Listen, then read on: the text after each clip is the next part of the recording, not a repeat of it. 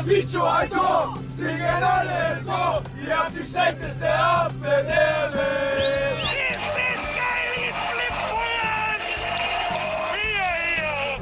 Der Schanzer Podcast mit Christina Richter.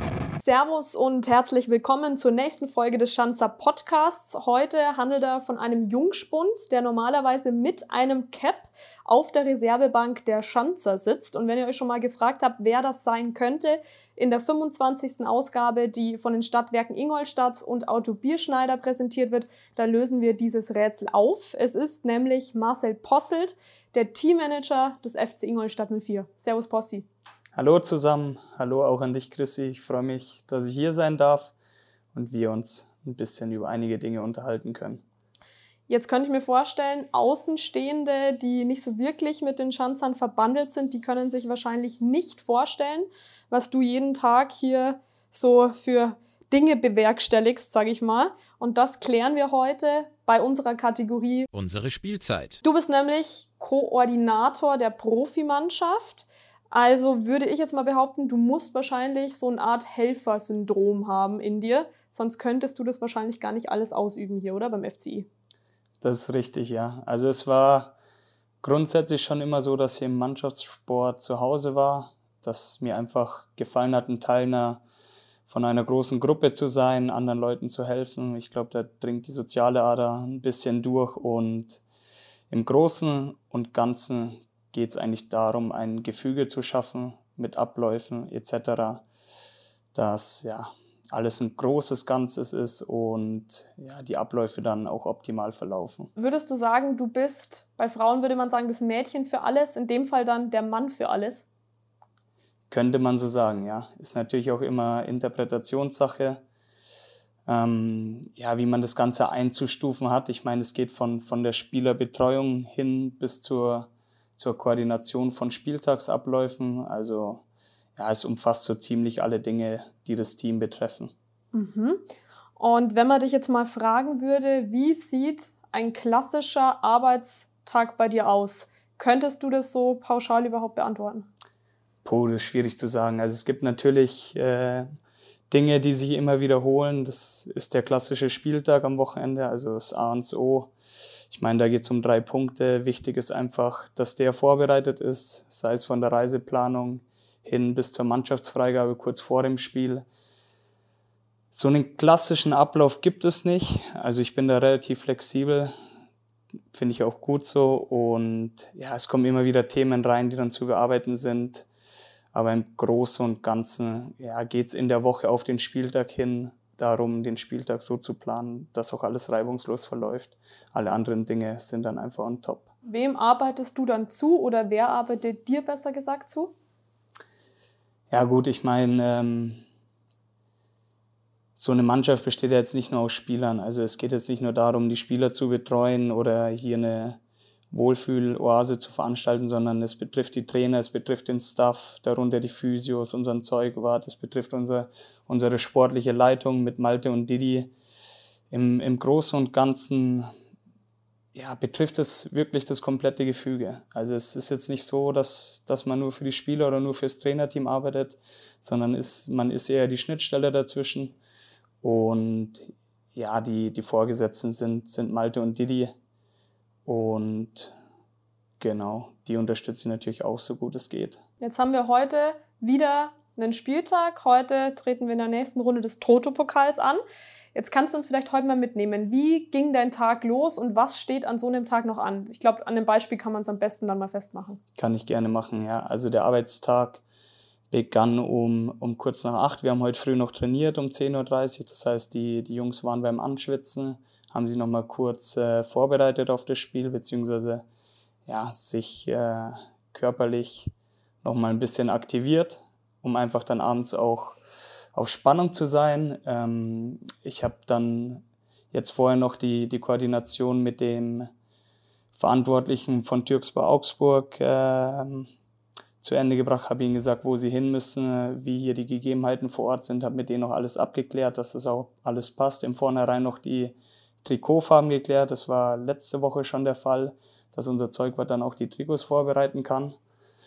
Und ja, jetzt befinden wir uns in der Mittagszeit. Eigentlich ist Mittagspause, aber die Jungs kommen um 16.30 Uhr schon wieder zum Treffpunkt. Dann findet die Sitzung statt. Dann werde ich die Mannschaft freigeben. Und anschließend geht es dann zum Warm-up. Und im Großen und Ganzen war es jetzt meine Aufgabe heute, alles zu koordinieren, dass auch jeder Bescheid weiß, wie dann die Abläufe sind, dass die Greenkeeper eingeweiht sind, weil wir im Stadion spielen werden. Und ja, dass die Abläufe dann alle reibungslos laufen. Jetzt ist es so, wir haben Mittagspause.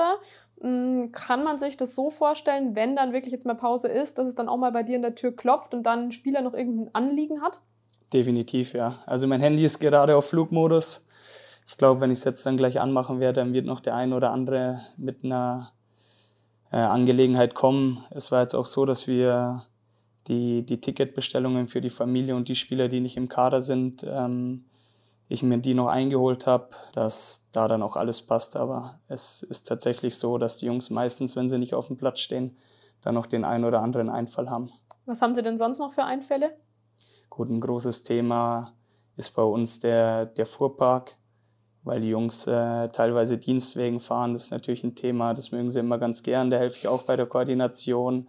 Und ja, allgemein, was Tickets angeht, rund um Auswärtsspiele und Heimspiele, da ist natürlich immer ja, Spontanität gefragt und die kommen dann bei mir auf. Äh, wenn man jetzt aufs Handy guckt und es blinkt ein bestimmter Name auf, weißt du dann schon, wenn jetzt Kollege XY anruft oder schreibt, was der braucht?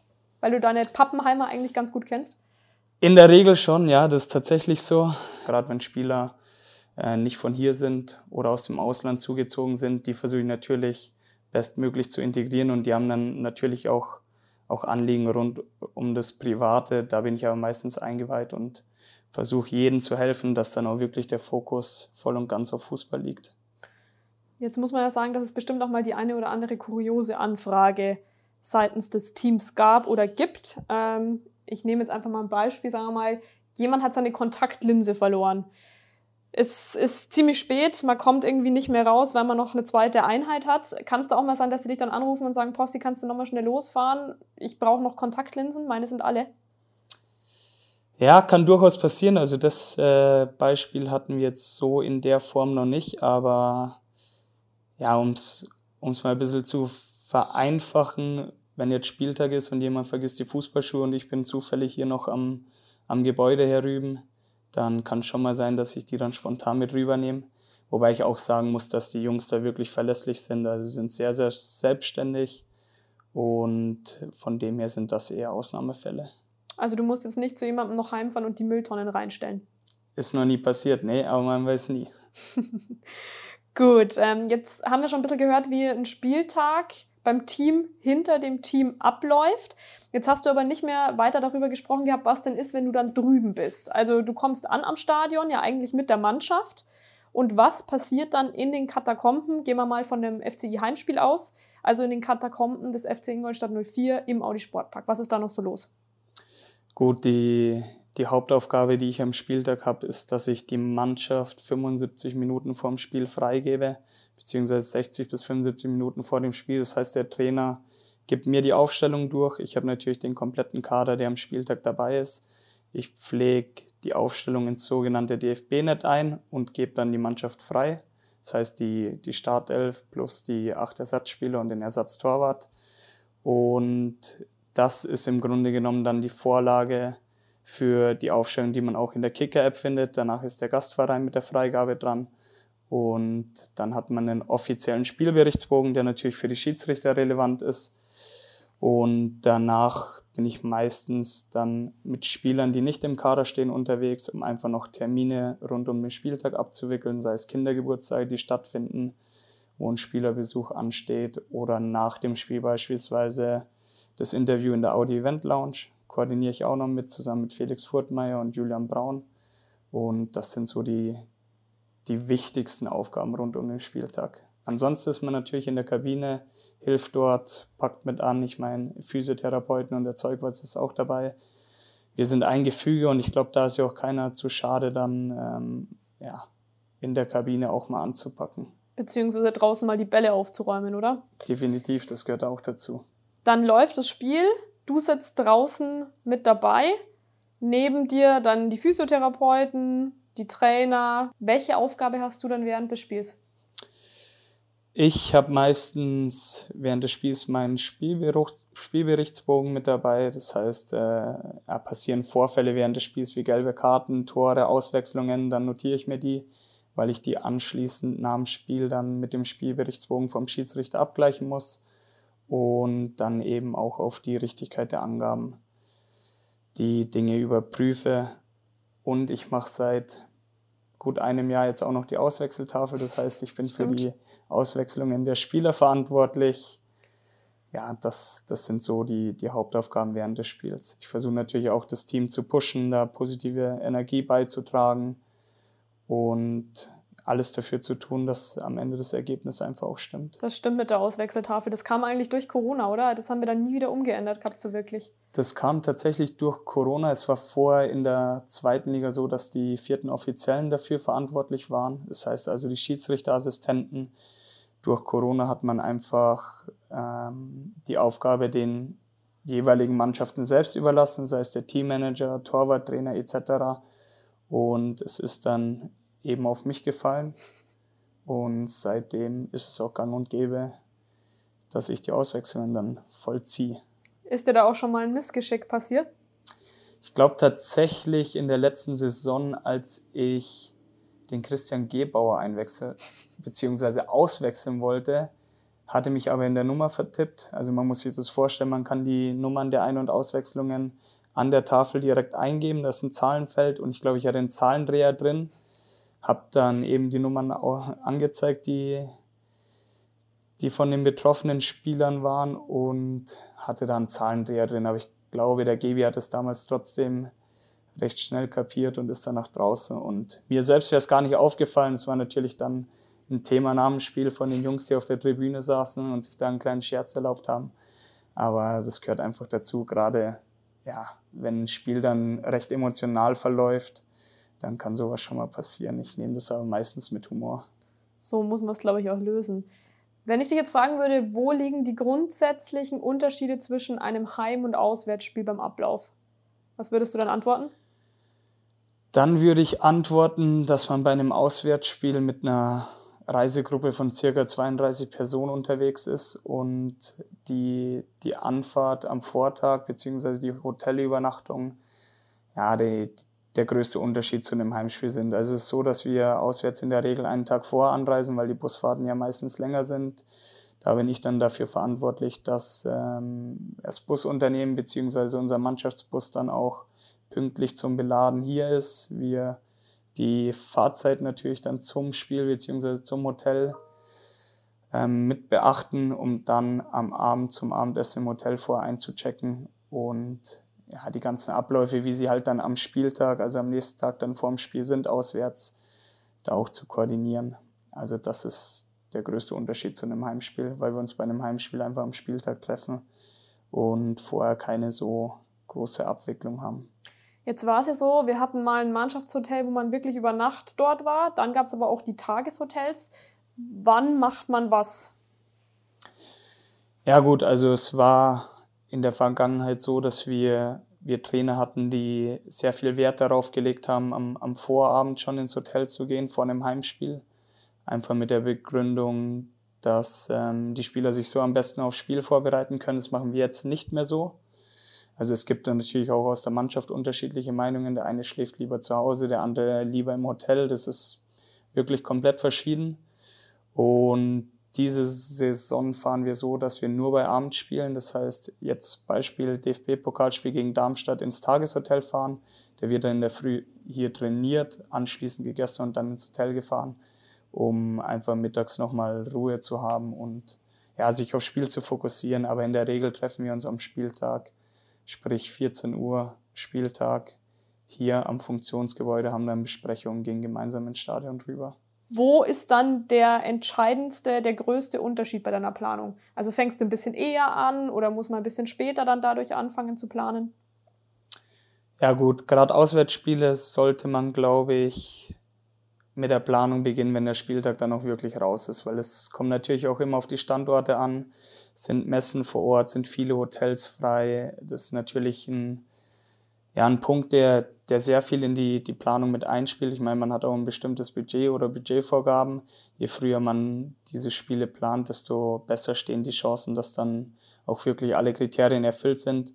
Ich mache es in der Regel so, dass ich Auswärtsspiele wirklich so früh wie möglich plane, um dann einfach auch noch einen Puffer zu haben auf e-, eventuelle Veränderungen, die dann am Spieltag anstehen. Ich meine, es ist tatsächlich so, dass ich nicht jetzt zum Trainer gehen kann und sage, hör zu, in acht Wochen ist der Ablauf so und so zeitlich getaktet, sondern da ist man dann schon ein bisschen spontaner und ja, versucht dann einfach diese Spontanitäten auch rechtzeitig noch klären zu können oder ändern zu können. Gegen manche Mannschaften hat man schon deutlich häufiger gespielt als gegen andere, also war vielleicht dann auch schon öfter in der einen oder anderen Stadt. Ähm, würdest du sagen, es gibt ein Hotel in einer Stadt, das so das Schönste, das Beste war und an das kannst du dich noch besonders gut erinnern? Puh, also ich muss ehrlich zugeben, ja, man, man hat so seine, seine Hotelketten, sage ich jetzt mal, mit denen man ziemlich gern zu, zusammenarbeitet. Woran ich mich eigentlich immer recht gerne erinnere, ist äh, in Paderborn das Welcome Hotel, weil mit denen einfach ja, der Ablauf reibungslos ist. Die wissen, wie wir ticken als Mannschaft, welche Abläufe wir haben. Und jetzt, wenn wir auch in Fair spielen werden, werde ich schauen, dass ich es wieder mit dem Hotel abwickle. Aber da sind einfach ja, seit Jahren, sage ich jetzt mal, dieselben Leute, die dort die Fäden ziehen und mit denen ist die Abwicklung ganz simpel. Von dem her mache ich das eigentlich ganz gern. Dann bist du auch viel rumgekommen, warst in einigen Stadien. Deswegen auch mal die Frage auf Stadion bezogen. Welches hat dich am meisten beeindruckt oder welches war das Schönste? Keine ganz so leichte Frage, um ehrlich zu sein. Ich meine, wir haben jetzt auch in Dortmund im Signal Iduna Park gespielt, leider nicht vor ausverkauftem Haus.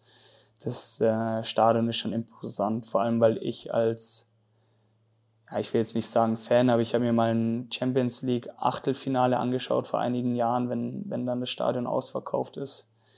Da ja, geht der Puls schon hoch, sage ich mal, aber ich muss ganz ehrlich zugeben, ich fand letzte Saison auf Schalke unglaublich, weil das ganze Stadion einen, einen Eindruck hinterlässt, wo man dann schon mal Gänsehaut kriegt, wenn das Spiel angepfiffen wird. Aber es gibt natürlich auch kleinere Stadien, sage ich jetzt mal, die trotzdem ihren Eindruck hinterlassen. Gerade jetzt in Osnabrück, Bremer Brücke, kann ich mich noch ganz gut daran erinnern, dass wir zur Corona-Zeit unsere Relegationsspiele ja dort bestritten haben. Ich glaube, offiziell waren 2000 Leute vor Ort. Angefühlt hat sich's wie 20.000 gerade, weil wir nach 20 Minuten, glaube ich, 2-0 hinten lagen. Und da war schon eine bombastische Stimmung, aber jetzt beim letzten Spiel, da war die Stimmung wirklich auch überragend.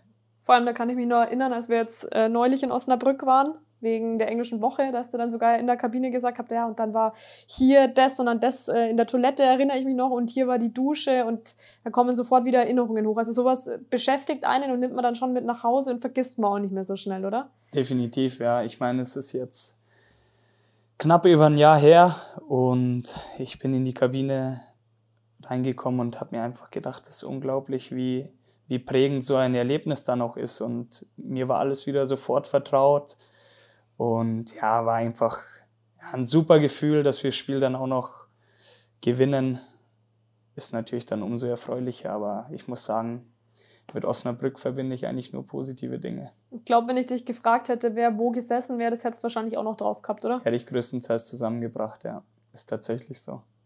Bevor es aber zu einem Stadion geht, bei Auswärtsspielen, kommt dann auch noch die Busfahrt mit dazu. Jetzt bei Osnabrück war es ganz entspannt, weil es nur ein paar hundert Meter gefühlt waren bis zum Mannschaftshotel. Wie ist denn dann so eine Busfahrt? Also du bist ja eh im Bus mit dabei. Ähm, wie läuft da die Vorbereitung ab? Also ist es so, dass der Busfahrer irgendwie eine Playlist bekommt und dann heißt es, spiel die ab? Oder die Jungs haben alle individuell ihre Kopfhörer auf? Ja, derzeit ist es tatsächlich so, dass die Jungs dann schon im Fokus oder im Tunnel sind und einfach mit, mit ihren Kopfhörern ihre Musik hören. Ganz kurz nochmal, um auf eine Busfahrt vor einem Auswärtsspiel zurückzukommen. Also es ist so, dass es natürlich Spiele gibt, wo man dann von einer Polizeieskorte begleitet wird, gerade wenn die, wenn die Sicherheitsvorkehrungen ein bisschen höher sind, beziehungsweise das Spiel als Risikospiel eingestuft wird, ist natürlich dann in der Planung für mich auch so ein Ding, was sich immer ganz so leicht vorherzusehen ist, sage ich mal. Der Trainer will immer 75 Minuten vor Ampfiff im Stadion sein. Natürlich guckt man auf Google Maps, wie lange man zum Stadion fährt, oder ich versuche auch die Hotels ja, in, in, in guter Reichweite vom Stadion zu buchen. Nichtsdestotrotz kann natürlich immer mal passieren, dass Stau ist oder dass man andere Umwege nehmen muss und spielt dann natürlich auch in der Planung eine große Rolle. Das heißt, wir haben Besprechungen und fahren direkt nach der Besprechung zum Stadion mit dem Ziel, 75 Minuten vorher da zu sein. Und ich habe dann meistens die Aufgabe mit der Polizeistelle vor Ort, dann ja den Fahrtweg möglichst genau zeitlich einzuschätzen, dass dann der Ablauf auch reibungslos ist, weil es natürlich die Spieler oder die Trainer dann ihre Vorbereitung schon beeinflusst. Was war die knapperste Ankunftszeit, die es mal gab? Ich glaube, es war letztes Jahr in Regensburg beim Derby, wo wir 1-1 gespielt haben. Da sind wir, glaube ich, tatsächlich erst 55 Minuten vorm, vorm Spiel dann ins Stadion gekommen, wenn mich alles täuscht. Weil erstens der Verkehr eine Vollkatastrophe war, weil die Zufahrt in Regensburg nicht ganz so leicht ist, beziehungsweise man nur von zwei Seiten auch anfahren kann. Ich glaube, damals war auf der Autobahn noch eine Baustelle. Unfall war auch noch? Genau, ein Unfall war auch noch, sind also eine Ausfahrt früher raus und sind dann ewig lang im Stau gestanden und das wurde dann schon relativ knapp und dann ist natürlich die Stimmung davor schon gereizt, man verfällt ein bisschen in Hektik. Nichtsdestotrotz haben wir, glaube ich, eine ordentliche Leistung in Regensburg damals abgerufen und dann ja, ist die, die Anfahrt, sage ich mal, im Nachhinein nicht mehr so das große Thema. Sieht natürlich anders aus, wenn man dann so ein Spiel verliert oder von Anfang nicht auf dem Platz ist, dann kann es natürlich schon mal sein, dass man da antreten müsste. Mhm. Wobei das trotzdem Dinge sind, die, die wirklich in der Regel nicht vorkommen und auch einfach un unvorhersehbar sind. Also es passiert einfach mal. Aber in der Regel einmal im Jahr, kann man das so sagen? Öfter passiert es nicht? Maximal, ja. Mhm. Aber wie ist dir die Düse gegangen? Schon ziemlich? Ja, man kommt schon leicht ins Schwitzen und der Puls steigt auch ein bisschen an, das muss man schon sagen, weil natürlich dann auch die Hektik vor Ort in der Kabine auch ein bisschen anstachelt. Man muss dann schnell noch die Mannschaft freigeben. Dann kommen irgendwie Spieler noch vor Ort dazu, haben irgendwelche Fragen und ja, es ist aber alles trotzdem noch okay gewesen. Aber was würde denn jetzt passieren, wenn ihr wirklich mal total zu spät kommt? Also weiß ich nicht, äh, Autobahnsperrung, nichts geht vorwärts, ihr steckt mittendrin, kann man ja nicht beeinflussen. Das stimmt. Also den Fall hatten wir hier zum Glück noch nicht. Meiner Meinung nach, wenn mich nicht alles täuscht, wird das Spiel dann sogar nach hinten verlegt. Also die Anschlusszeit wird verschoben. Ich glaube aber trotzdem nicht, dass wenn man vorher im Hotel ist und eine Anfahrt von fünf Kilometer hat, dass man es wirklich nicht pünktlich zum, zum Stadion schaffen würde. Also dann wird die Polizei eingeschaltet werden oder man würde eine Umleitung fahren und dann sollte man trotzdem noch im Rahmen ankommen. Jetzt wollen wir es mal nicht verschreien, dass es so kommt. Das stimmt, ja. Ich habe mich tatsächlich auch nie mit dem Szenario auseinandergesetzt, um ehrlich zu sein. Vielleicht brauchst du es auch gar nicht. Ähm, jetzt hast du schon gesagt, es kommen noch Spieler mit dazu, die dann plötzlich irgendwie Fragen haben. Ist es denn im Bus auch manchmal so? Ich könnte mir das jetzt gerade bei so jungen Spielern vorstellen, also die zum Beispiel ja zu unseren Perspektivspielern zählen, haben wir ja einige, ähm, die dann vielleicht nicht Musik hören, sondern eher nochmal das Gespräch suchen wollen, weil sich so eine gewisse Grundnervosität breit macht. Und dann äh, ist der Posse da und hört sich da die Sorgen an. Im Bus direkt passiert es nicht. Vielleicht mal nach Ankunft vom Mannschaftsbus am Stadion, dass man auf dem Platz steht und dann noch mit dem einen oder anderen Spieler Smalltalk führt. Ich meine, es ist ja so, es sind ja 20 verschiedene Charaktere, die da mit dabei sind. Es gibt junge Spieler, die da total abgeklärt sind. Es gibt andere, die sind schon extrem im Tunnel und man spürt einfach die Anspannung oder Vorfreude. Aber ich bin natürlich auch immer da für die Jungs, wenn es irgendwas gibt oder man kennt den einen oder anderen Spieler, hat so seine Rituale oder Smalltalks, die man gerne vorm Spiel führt. Aber ich muss auch sagen, dass äh, dieses Jahr in der Mannschaft wirklich bis jetzt alles ja, total unkompliziert von, von dannen ging. Wir haben auch schon drüber gesprochen, du bist dann auch im Stadion mit dabei, teilweise auch mit auf dem Platz, Platzbegehung, beziehungsweise in der Kabine, weil du dir dann auch mit herrichtest. Kommen wir später dann nochmal im Detail drauf zu sprechen. Jetzt hast du aber eine ganz wichtige Aufgabe. Du gibst eben dann die Aufstellungen frei. Und das ist auch für uns immer besonders wichtig, weil wir immer gerne die möglichst früh haben, da die Journalisten ja auch immer drängen. Die hätten sie am liebsten schon 90 Minuten vor Spielbeginn. Ähm, jetzt kannst du uns mal aufklären und auch vielleicht die Journalisten mal da draußen. Ab wann darf man eine Aufstellung freigeben und wie viele Minuten maximal davor? Also du hast, glaube ich, mal irgendwas von 40, 45 Minuten neulich zu mir gesagt gehabt. Genau, also die späteste Freigabe sollte 45 Minuten vor Spielbeginn erfolgen. In der Regel gebe ich die Mannschaft so in der 60. Minute frei. Also es ist natürlich dann so, dass die Mannschaft bis zur Mannschaftssitzung selbst im Hotel oder hier vor Ort in Ingolstadt im Besprechungsraum nicht weiß, wer spielt. Es kann sich natürlich auch immer was ändern. Kurz, kurz vor einer Besprechung, dann erhalte ich die Aufstellung vom Trainer, gebe sie dann meistens schon vorab weiter, wenn ich kurz vor der, vor der Freigabe bin. Und dann erfolgt die Freigabe bei mir in der Regel 16 Minuten vorher, kann aber auch, wenn man auswärts spielt und die Gastmann oder die Auswärtsmannschaft beziehungsweise der Gegner erst 75, 45 Minuten vorher freigibt, sein, dass dann erst die Aufstellung einzusehen ist. Also es müssen immer erst beide Parteien freigegeben haben, bevor dann auf die Aufstellung auch ja, Zugriff gegeben werden kann. Du bist ja eh immer recht flott, das muss man auch sagen, nochmal lobend Genau. erwähnen. Danke. Mm, Was ich jetzt eigentlich nicht verschreien möchte, aber es jetzt trotzdem mal anspreche, weil wir in der Vergangenheit ja leider, zumindest in der letzten Saison, den Fall hatten, dass dann doch recht viele Spieler über die Saison hinweg verletzt waren. Wie ist es? Du, du sitzt auf der Reservebank während des Spiels, ein Spieler verletzt sich. In der Regel läuft Georg Meier mit aufs Spielfeld und dann geht der Daumen hoch oder geht der Daumen runter. Was passiert in dem Moment dann bei dir, wenn der Daumen runtergeht? Gut, das ist natürlich eine Situation, die man, die man keinem wünscht, also vor allem nicht den betroffenen Spielern. Ich müsste jetzt mal kurz nachdenken, wann das bei uns zuletzt der Fall war, dass wirklich eine, eine schwere Verletzung eingetroffen ist. Ich glaube, es war letztes Jahr in Aue, als sich Dennis Ecker der Jenser Schlüsselbein gebrochen hatte. Da leidet man natürlich schon mit mit dem Spieler. Ich meine, der geht dann in die Kabine, man, man kommt dann auch irgendwann rein und hält sich mit ihm, versucht natürlich dann auch zu koordinieren, wie der, wie der beste Ablauf für die, für die Behandlung oder die Diagnose von der Verletzung ist. Ich glaube, damals war es dann der Fall, dass der Dennis gleich in Aue ins Krankenhaus gefahren ist. Das hat allerdings jemand übernommen, der vor Ort war, von uns aus der Geschäftsstelle. Aber man versucht natürlich dann schon den Spielern beizustehen, gerade in so Schockmomenten. Und ja, wünscht man sich einfach nicht solche Situationen. Ich meine, kann, glaube ich, jeder nachvollziehen. Bist du dann auch derjenige, der den Kontakt dann zur Familie herstellt, wenn vielleicht die Freundin, die Frau, Mutter, Vater das Spiel nicht gesehen haben? Ja, also wenn, wenn die Spieler nicht mehr in der Lage sind, dann Kontakt aufzunehmen, dann mache ich das schon mal. Es gab tatsächlich auch schon, schon Fälle, wo mir dann die Angehörigen geschrieben hatten und ich einfach am Handy sein konnte und dann erstmal da ein Update zugegeben hatte. Also du begleitest die Person, wenn es geht, ins Krankenhaus, aber wenn es einfach nicht zeitlich sich ausgeht, weil Spiel noch läuft zum Beispiel, dann macht es jemand anders. Genau, dann, dann wird es an anderer Stelle übernommen.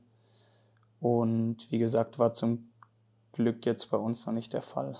Dann könnte ich mir aber vorstellen, dass dir bestimmt schon mal in so einem Spieltagsmodus mal was passiert ist, wo du dir im Nachhinein gedacht hast, oh, das hätte jetzt nicht passieren dürfen. Irgendwas Peinliches oder was dich halt so richtig ins Schwitzen vielleicht auch gebracht hat. Was wäre das dann beispielsweise? Ich glaube, dass es sogar in der Aufstiegssaison vor zwei Jahren mal der Fall war. Und zwar haben wir da, wenn mich alles täuscht, in, in München gespielt gegen 1860 und wir waren vorher im Hotel, weil es ein Abendspiel war. Und mir ist dann äh, während des Hotelaufenthalts am Spieltag eingefallen, dass wir noch kein Catering für nach dem Spiel bestellt hatten. Das heißt, das Spiel endet, die Jungs kommen in die Kabine, regenerieren, gehen aufs Fahrrad, lassen sich behandeln und dann gibt's in der Regel was zu essen, dass natürlich gleich die Speicher gefüllt werden. Und mir ist da, glaube ich, tatsächlich dann durchgerutscht, das Catering zu beantragen bzw. zu bestellen beim Gastverein und habe dann aber eine Lösung mit dem Campo 04 gefunden, dass wir aus München zurückfahren und sie uns dann oben noch was zaubern hier in Ingolstadt und wir dann dort essen konnten. Aber ja, das war schon ein unangenehmer Moment, weil man dann natürlich auch ein bisschen ins Rudern kommt, aber mir fällt jetzt nichts ein, wo, wo wirklich was komplett in die Hose gegangen ist. Ähm, nicht nur die Auswärtsfahrten organisierst du, sondern auch das Trainingslager. Also jetzt in der Saison ging es ja für uns wieder nach Südtirol, nach Pfalz. Die Testspiele haben wir auch schon angesprochen, die Anreise. Aber jetzt lass uns mal über das Trainingslager nochmal sprechen. Da kann ich mich noch gut erinnern, du bist ja auch ein paar Tage, bevor wir letztlich da unsere Zelte aufgeschlagen haben, nochmal hingefahren, hast dir nochmal die Gegebenheiten vor Ort angeguckt. Aber was machst du da dann vorab ganz genau? Gehst du da in jedes Zimmer und schaust dir dann die Zimmer an? Ja gut, ich meine, wir haben unser Trainingslager ja in, in Südtirol Pfalz abgehalten, wo wir Jahre zuvor ja auch schon mal waren. Von dem her sind mir die Gegebenheiten eigentlich bekannt, beziehungsweise ich bin damit vertraut. Ich kenne das Hotel des Avis Dolomites, ich kenne den Felix sehr gut, der unser Ansprechpartner Nummer eins vor Ort war. Ich habe mir die Zimmer jetzt nicht mehr alle einzeln angesehen. Ist natürlich von Vorteil, wenn man weiß, welche Spieler oder welche Trainer man in welches Zimmer steckt. Das ist aber tatsächlich schon der Fall, dass mir die Zimmer einfach alle bekannt bin und ich die Zimmerlisten aus dem letzten Jahr verwende, um dann die Mannschaft einzuteilen und die Trainer. Ich habe äh, es dieses Jahr so gehandhabt, dass ich einen Speiseplan zusammen mit der medizinischen Abteilung für jeden einzelnen Tag erstellt habe. Also zu welchen Uhrzeit was gegessen wird. Und habe dann einfach nochmal ja, die Feinabstimmung dann mit, mit den Ansprechpartnern vor Ort abgehalten, habe mir einen Trainingsplatz angesehen, die Kabine am Trainingsplatz, das Material, das vor Ort dann schon gelagert ist, um dann einfach nochmal in einem Meeting kurz vor Beginn des Trainingslagers mit allen Funktionären und Trainern zu besprechen, was wir an Material nur noch selbst mitnehmen müssen.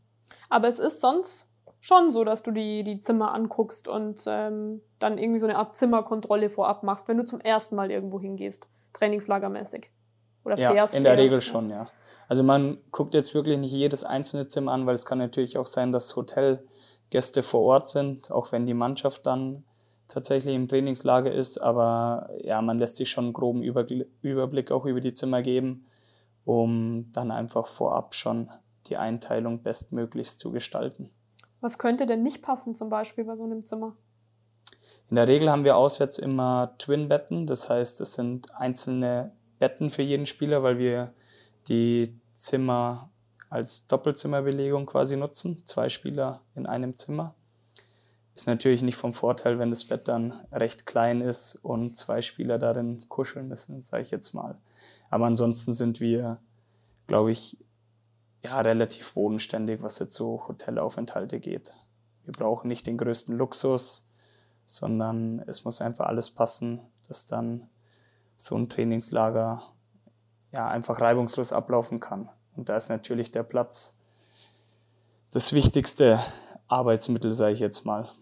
Aber haben die Jungs dann dennoch Wünsche? Also vielleicht auch, weil sie eine Allergie oder sowas haben, was du dann auch mit berücksichtigen musst? Haben wir im jetzigen Kader nicht gegeben. Also es gibt natürlich ein paar Spieler, die sich glutenfrei ernähren oder auch vegetarisch. Ähm, bin aber mit der Sache vertraut und informiere das Hotel dann meistens schon im Vornherein, dass dann auch wirklich jedermann glücklich ist. Wie viel Zeit verbringst du denn dann am Telefon? Sehr, sehr, sehr viel Zeit. Also ich muss auch ehrlich zugeben, ich habe mir meine Bildschirmzeit vom, vom Handy zuletzt nicht mehr angesehen, weil es natürlich schon sein kann, dass man alle fünf bis zehn Minuten am Telefon ist und auch mal telefoniert. Aber jetzt hast du ja sogar die Trennung Diensthandy, Privathandy. Ja, das stimmt. Also es war so, als ich stellvertretend in der Position vor fünf Jahren angefangen habe, ist jetzt meine sechste Saison hier, hatte ich nur mein privates Handy zur Nutzung in der Anfangszeit. Und es war natürlich dann ein pures Chaos, wenn man mal frei hat oder zu Hause ist den Jungs fällt meistens auch irgendwas ein, wenn sie frei haben. Dann kommt die Nachricht, kommt der Anruf und dann kann man einfach Privates nicht mehr vom Dienstlichen trennen. Habe mich dann dazu entschieden, dass ich das separiere, einfach um auch mal abschalten zu können, wenn da mal ein freier Tag ist. Das heißt, wenn man jetzt die Bildschirmzeit von deinem privaten und deinem Diensthandy vergleicht, überwiegt wahrscheinlich eins von beiden und das ist das Diensthandy. Sollte so sein, ja. Wie viele Stunden hattest du? Zuletzt? Ich weiß es nicht, um ehrlich zu sein. Echt? Wirklich so ignoriert? Ich weiß, ich weiß es wirklich nicht. Nee, es können täglich im Schnitt sechs Stunden sein. Das ist ordentlich, ja. Ja. Denn du musst auch noch andere Sachen koordinieren. Und das sind auch Termine abseits des Platzes. Wie läuft da die Zusammenarbeit mit uns, also mit den Kollegen aus der Geschäftsstelle ab? Ich weiß ja selbst zu gut, dass du da mindestens einmal die Woche einen Termin hast mit uns. Ja, also ich glaube im Großen und Ganzen sind beide Seiten immer zufrieden.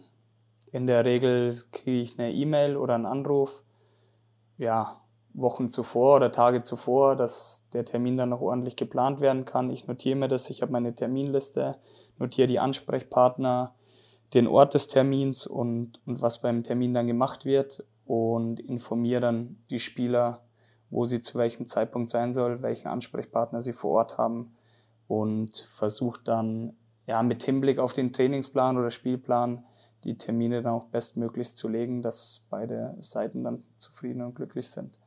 Jetzt hast du das Wort Termine verwendet. Was sind das denn für Termine außer mediale Auftritte? Gut, wir haben natürlich ein, ein paar Spieler dabei, die nach Deutschland zugezogen sind oder aus dem Ausland kommen.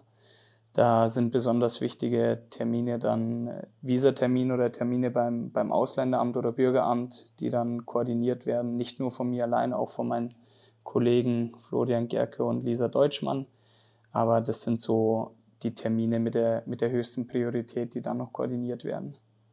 Und wenn es dann wirklich mal so Marketing oder mediale Auftritte sind, dann ist ein Thema besonders wichtig und das ist das Thema Outfits, oder? Das stimmt, ja, das stimmt. Also der Dresscode sollte natürlich immer passen. Ich meine, wir haben, wir haben unsere Sponsoren, unseren Ausrüster und die Jungs sind tatsächlich dazu verpflichtet, bei medialen Terminen oder Terminen von der Marketingabteilung dann auch ihre Dienstkleidung zu tragen. Gibt es da auch mal den einen oder anderen, der es vielleicht vergisst, wo du dann im Nachgang sagst, mein Freund, so geht's nicht?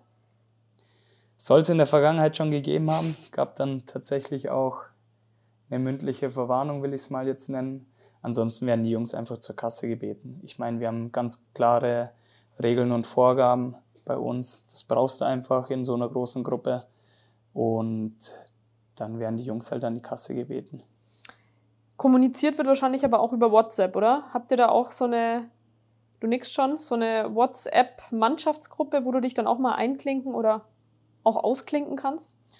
Ja, also wir nutzen SAP Sports One ähm, ist im Grunde genommen eine ähnliche App wie, wie WhatsApp auch und haben dort unsere Mannschaftsgruppe, in der auch nur die Spieler und ich sind.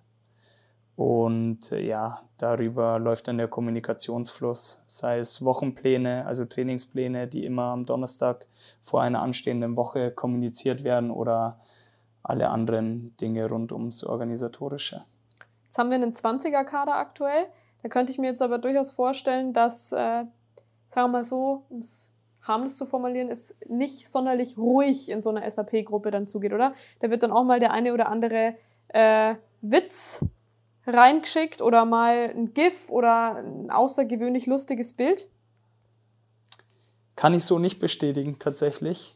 Also ich muss sagen, dass sich die Jungs entweder nicht trauen, weil ich da drin bin, was ich mir aber eigentlich schlecht vorstellen kann, ich glaube, der eigentliche Grund ist, dass die Mannschaft selbst noch eine interne Gruppe hat, wo auch wirklich die Spieler drin sind und dass ja, solche GIFs oder Emojis dann da eher mal fallen, als in der Gruppe, in der wir kommunizieren. Also ich bin da tatsächlich auch der Alleinunterhalter drin. Echt? Ja, wenn man jetzt durchschauen würde, glaube ich, kamen die letzten 30 Nachrichten alle von mir. Und die schicken dann nicht mal einen Daumen nach oben? Die nehmen es einfach nur wortlos dann hin?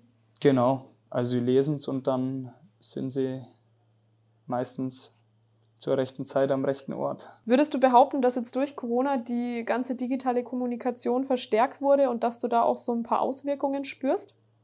Definitiv, ja. Also ich glaube, für uns alle war die Corona-Zeit keine leichte Zeit. Wenn ich jetzt aus persönlicher Erfahrung sprechen darf, merke ich jetzt eigentlich erst, wie schön es ist, dass der Kontakt zu allen einfach wieder ohne Einschränkungen erfolgt. Also sei es zur Geschäftsstelle, zu den Spielern. Ich meine, wir mussten damals wirklich Acht geben, dass wir keine Corona-Fälle ja, uns ins Haus holen, sage ich jetzt mal, haben natürlich Abstände gehalten. Man hat nicht mehr so viel face-to-face -face kommuniziert, hat es dann doch lieber übers Handy gemacht und ja, das schadet so einer Gruppe dann schon auch sehr, finde ich. Und ich merke jetzt eigentlich erst wieder seit einigen Wochen, ja, wie schön das einfach ist, wenn man sich wieder normal unterhalten kann, wenn man einfach keine Einschränkungen mehr hat, die Leute ins Stadion kommen. Der Kontakt ist natürlich auch abgebrochen zu den Fans, war sicherlich keine leichte Zeit für uns alle. Nichtsdestotrotz, nichtsdestotrotz müssen wir daraus einfach ja, unsere Lehren ziehen oder das Beste machen und ja, die Zeit jetzt einfach nutzen und auch genießen. Was nämlich auch so, ja, sich ein bisschen bemerkbar gemacht hatte durch Corona, es gab kein Frühstück mehr im Frühstücksraum. Und stimmt, ja. jetzt gibt es das wieder seit ein paar ja, Wochen eigentlich erst, gell? Wochen sind es. Genau. Also wir haben jetzt wieder damit angefangen, dass wir an einem festen Termin pro Woche ein gemeinsames Frühstück abhalten. Das heißt, alle Spieler, Trainer und Funktionäre kommen dann zusammen in einem gewissen Zeitraum vor einer Vormittagseinheit. Und ja, ist einfach, einfach eine super Sache, weil einfach mehr Austausch stattfindet, man zusammen ist, man sich auch Dinge über Abseits vom Fußball unterhält und ja, stärkt natürlich so ein Spirit in der Mannschaft schon enorm. Haben wir wegen Corona zuletzt eingestellt gehabt. Ja, jetzt bin ich froh, dass es einfach wieder stattfindet. Wie ist es da um die Sauberkeit bestellt aktuell? Aktuell sehr, sehr gut. Also großes Lob an die, die komplette Mannschaft. Wir haben jetzt auch keinen speziellen Frühstücksdienst eingeteilt. Das heißt, es gibt jetzt keine Spieler oder Funktionäre, die verantwortlich für die Sauberkeit sind oder da ein Auge drauf haben, sondern es ist tatsächlich so, dass die, die ganze Mannschaft da, darauf achtet. Und ich würde jetzt mal behaupten, dass jeder den Aufenthaltsraum so behandelt, als wäre es die eigene Küche. Hast du denn das vorab so mitgegeben? Das haben wir so kommuniziert, ja. Mhm. Aber wie gesagt, ich muss wirklich ein großes Lob an die ganze Mannschaft aussprechen, wie die Saison bisher verläuft. Auch nach dem Spiel, jeder packt mit an, keiner ist sich zu schade.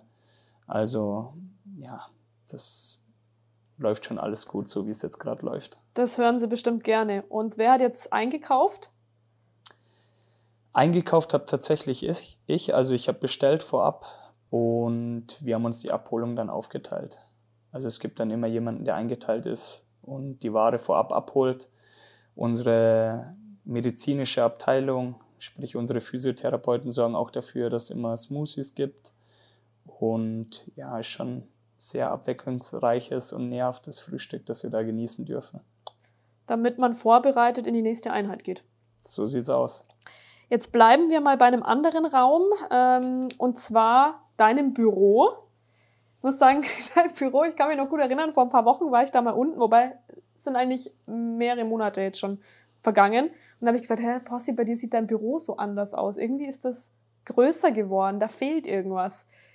Da war nämlich eine Wand drin und die war dann plötzlich weg. Ja, ist tatsächlich so. Ich sitze im, im Trainerbüro, also in einem Großraumbüro, wo sechs weitere Trainer sitzen, beziehungsweise Funktionäre. Und es war so, dass vorher eine Trennwand quasi in dem Großraumbüro war, wo ich dann quasi meinen eigenen Bereich hatte. Die wurde zuletzt aber wieder rausgenommen und seitdem sitzen wir alle zusammen und ja, findet meistens ein reger Austausch statt.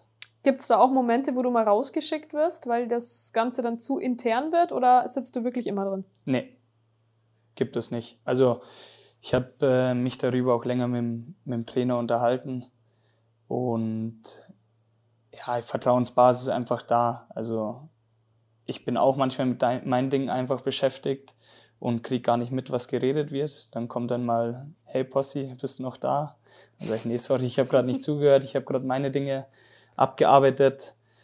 Und von dem her ist da, ist da alles gut. Also das, das passt soweit. Und warum wurde die Wand entfernt? Gab es da einen Grund? Ich glaube, man wollte einfach wieder die Gemeinschaft stärken im Trainerbüro. Jetzt ist es ein Großraumbüro, wie du schon gesagt hast. Ähm, Malte Metzelder sitzt ja eigentlich auch direkt nebendran, auch auf dem gleichen Flur. Heißt, du bekommst ja auch relativ schnell mit, oh, jetzt haben wir einen Neuzugang.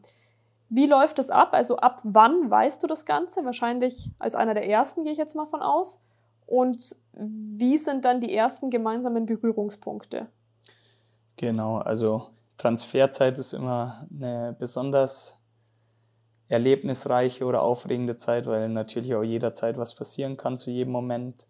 Es ist dann so, dass der Leiter unserer medizinischen Abteilung, Georg Meyer, den Medizincheck, den klassischen, so wie man ihn kennt, auch aus Sky Sport News HD, wo etliche Checks dastehen und die Spieler dann durchgecheckt werden, ob sie eine sportliche Tauglichkeit besitzen, der koordinierte Medizincheck.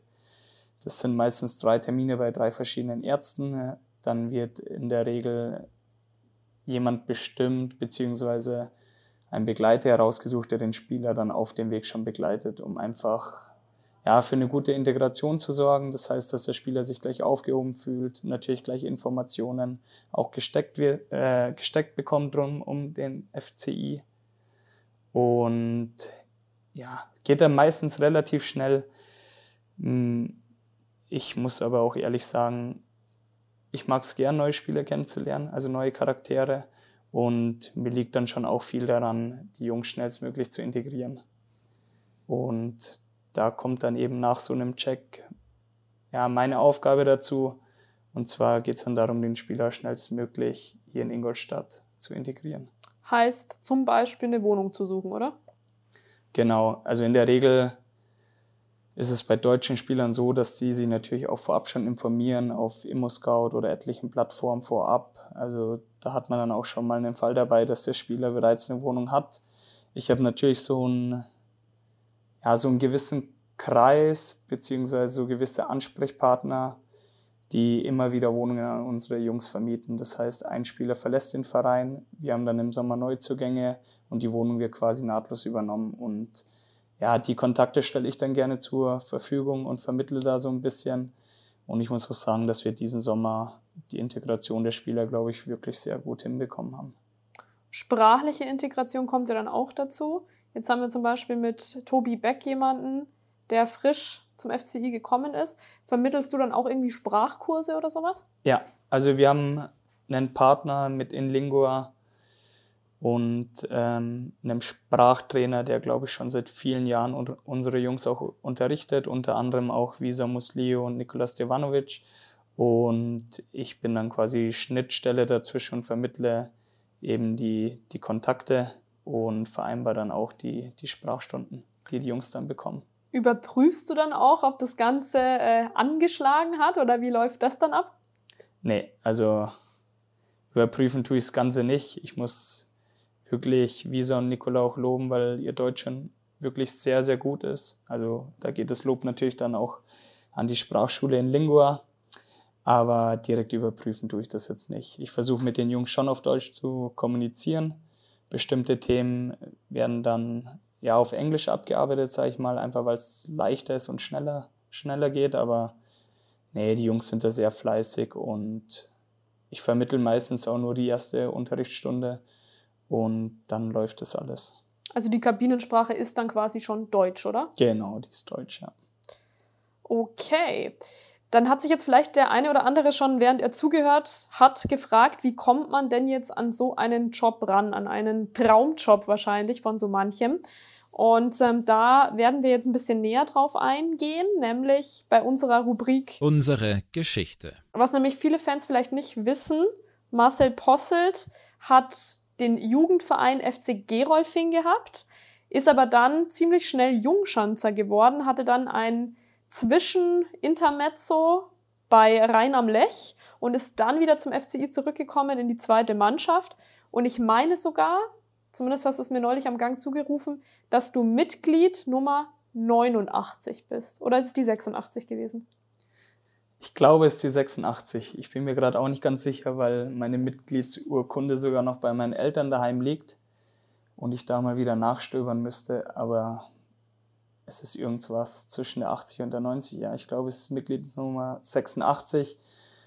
War damals einfach der Fall, dass ich 2006 dann zum FC Ingolstadt in die U12 gewechselt bin. Ich habe vorher bei Gerofing gespielt und musste dann eben oder bin auch zwangsläufig da Mitglied geworden vom Verein. Das ist in der Jugend normal im EV. Und seitdem besteht diese Mitgliedschaft. Und ich muss auch ehrlich zugeben, man ist tatsächlich auch ein bisschen stolz drauf, da eine zweistellige Zahl davor stehen zu haben, weil es ja jetzt doch schon ja, eine sehr, sehr lange Zeit ist, wo ich dann Mitglied des Vereins bin. Was ist denn dann deine allererste Erinnerung bezüglich des FC Ingolstadt 04? Meine allererste Erinnerung ist das Probetraining, das ich beim FCI absolviert habe. weil es, glaube ich, ziemlich gut war damals. Die Jungs, mit denen ich früher gespielt habe, wenn ich sie heute manchmal sehe, dann wurde ich zuletzt sogar darauf mal angesprochen, dass das Training einfach gut war und ja, ich meine, es ist wirklich viel passiert in den letzten Jahren. Also ich glaube, die meisten Außenstehenden, die seit Anfang an dabei sind, wissen das. Ich habe Spiele im MTV-Stadion gesehen, ich habe Spiele im ESV-Stadion gesehen, beziehungsweise bin als Balljunge dabei gewesen. Den Campus hier im Sportpark, so wie es ihn jetzt gibt, mit den Trainingsplätzen, den hat es damals auch noch nicht gegeben. Also wir haben wirklich eine rasante Entwicklung genommen und ja, es ist, ist einfach schön zu sehen und es macht auch wirklich stolz, was in den letzten Jahren hier passiert ist. Klar, es gab auch einige Dämpfer. Ich glaube, nichtsdestotrotz haben wir in der Zeit, in der es den Verein jetzt gibt, wirklich Unglaubliches geleistet. Was macht dich persönlich besonders stolz? Ja, einfach, einfach Teil der Mannschaft, Teil des Vereins zu sein und, und die ganze Entwicklung miterlebt zu haben. Und auch äh, hoffentlich in der Zukunft äh, ein Teil des Erfolgs zu sein. Also es gibt jetzt nicht den einen Moment, wo ich sage, der hat mich besonders glücklich oder besonders stolz gemacht. Ich meine, es gibt sicherlich Meilensteine, an die man sich aus persönlicher Sicht auch erinnert. Ich weiß noch, wie ich aus der U17 in die U19 gekommen bin und dann meinen ersten Spielervertrag unterschrieben habe, über drei Jahre. Ist natürlich auch ein prägendes Ereignis weil es natürlich auch nicht selbstverständlich ist, dass man alle Jugendmannschaften durchläuft und auch in der zweiten Mannschaft dann lange Teil von ist. Zum Profi jetzt nicht gereicht, so, so nüchtern muss man das einfach sagen. Ist Hat der aber auch seine so. Gründe, da gehen wir nachher noch, noch drauf ein. Ja, genau, aber auch noch ein besonderer Moment, an den ich mich erinnern kann, und zwar war das in der Regionalligaspielzeit, als der Jan Regensburg aus der dritten Liga, glaube ich, abgestiegen ist, sie ihr neues Stadion eingeweiht haben und wir dann mit der zweiten Mannschaft das Derby dort mit 2 zu 0 gewonnen haben und ja, die erste Niederlage in dem Stadion dann herbeigeführt haben. War auch ein besonderer Moment, an den man sich gerne zurückerinnert. Erinnerst du dich auch noch an dein allererstes Spiel für den FCI? Nee. Ich erinnere mich nicht mehr daran. Ich weiß, dass wir mit Gerolfing damals gegen die Jugend vom FCI gespielt haben. Daran kann ich mich noch erinnern. Ich kann mich aber tatsächlich nicht mehr an mein erstes Spiel erinnern. Es waren ja doch ein paar, ja, die Dinge sind einfach so gekommen, wie sie, wie sie kommen sollten, weil ich überlegt hatte, zum MTV Ingolstadt zu wechseln, noch vor Vereinsgründung vom FCI. Hab's aber aus irgendwelchen rätselhaften Gründen nie getan und dann ja, nahm das alles seinen Weg und ich bin wirklich ja, glücklich und auch stolz, wie es jetzt gekommen ist. Du hast ja dann auch selbst Höherklassik gespielt, hast du schon gesagt, mit der Regionalliga. Mm, inwiefern hilft dir das jetzt zurückblickend gesprochen, dich in die Jungs hineinzufühlen?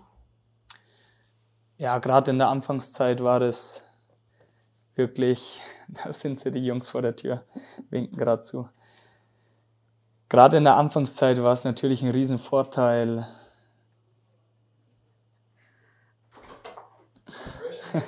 Hilfe! Überfall. Also es ist jetzt gefühlt hier die halbe Mannschaft gerade da. Hatten Schön, dass ihr da seid, Jungs. Ich habe ich hab euch gerade noch gelobt, wie, wie brav ihr alle seid.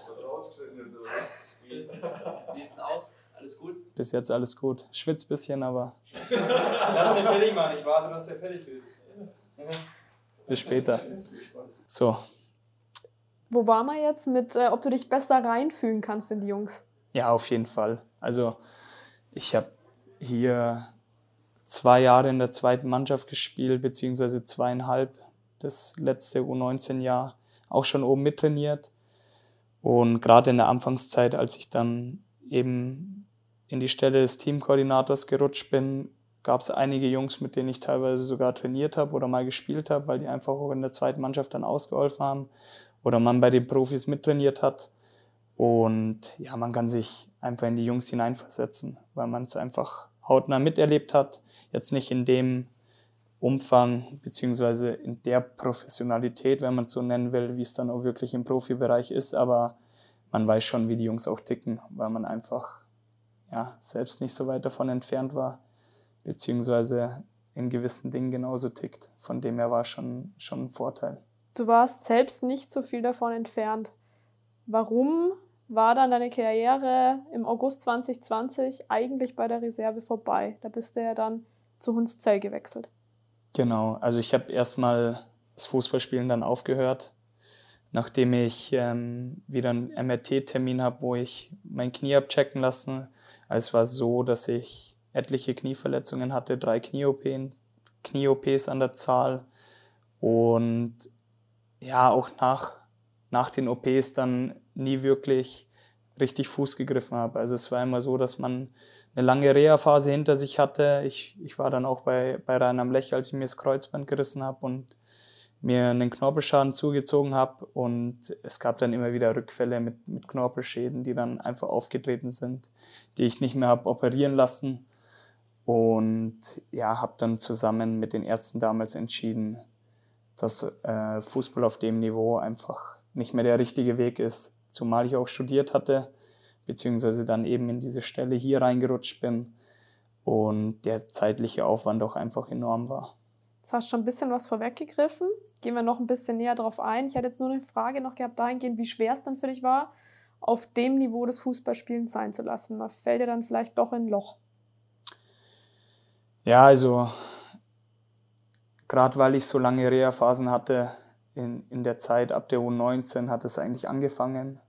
Da habe ich mich das erste Mal am Knie operieren lassen, war es dann am Ende gar nicht mehr so schwer, weil ja, man schon viel gelitten hat. Man hat sich natürlich damit auseinandergesetzt, wie es ist, wenn man jetzt nicht mehr spielen würde.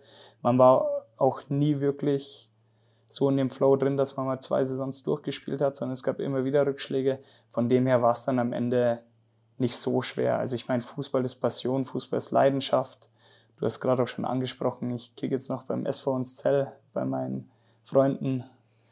Und ja, es war jetzt nicht, nicht der schwerwiegendste Schritt, sondern ich hatte ja auch schon damals Fuß hier gefasst nebenher und ja, war besonders glücklich, trotzdem Teil dann im Fußball zu sein.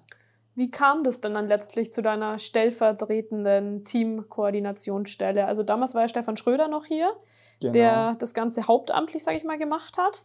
Dann wart ihr zu zweit, dann war Stefan weg, du hast das Ganze alleine gemacht. Also man muss ja dann auch irgendwann zum ja, Teamkoordinator berufen werden. Mhm. Also es war damals so, dass der, der Stefan einfach Entlastung gebraucht hatte. Ich meine, es war noch Erstliga-Zeit, beziehungsweise dann zu der Zeit, als wir in die zweite Liga erstmals abgestiegen sind nach zwei Jahren erster Liga. Und Stefan hat einfach Entlastung gebraucht. Ich meine, der, der hat einen riesen Job geleistet. Jeder, der ihn kennt, weiß, wie akribisch er gearbeitet hat.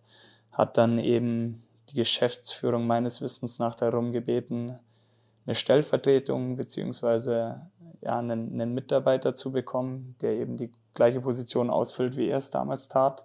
Und so bin ich dann eigentlich hochgerutscht. Ich habe damals bei Rhein am Lech gespielt. Ich weiß gar nicht, ob ich derzeit sogar aktiv gespielt hatte oder noch in der Reha-Phase war, habe aber dann sofort zugesagt. Und ja, ab dann hatten wir eben den Job zweieinhalb Jahre zu zweit ausgeführt. Und ich muss sagen, er hat mir wirklich unglaublich viel auch beigebracht. Also rund um das Thema Teammanagement. Ich glaube, als Außenstehender kann man sich immer nicht vorstellen, welcher Aufwand dahinter steckt. Ich musste ehrlich sagen, ich habe bis dato nur gespielt gehabt. Ich wusste es auch nicht genau. Ich wusste, dass da schon ja, viel, viel Arbeit mit verbunden ist. Aber der Stefan hat es dann super gemacht, hat, hat mich dann auch integriert und die Jungs haben mich top aufgenommen. Und als er dann aus äh, persönlichen bzw. privaten Gründen dann den Job äh, gekündigt hatte, bin ich dann eben logischerweise nachgerückt. Gibt es auch eine Sache, wovon du von Stefan am meisten profitiert hast bis jetzt? Weil du gesagt hast, er hat dir viel mitgegeben?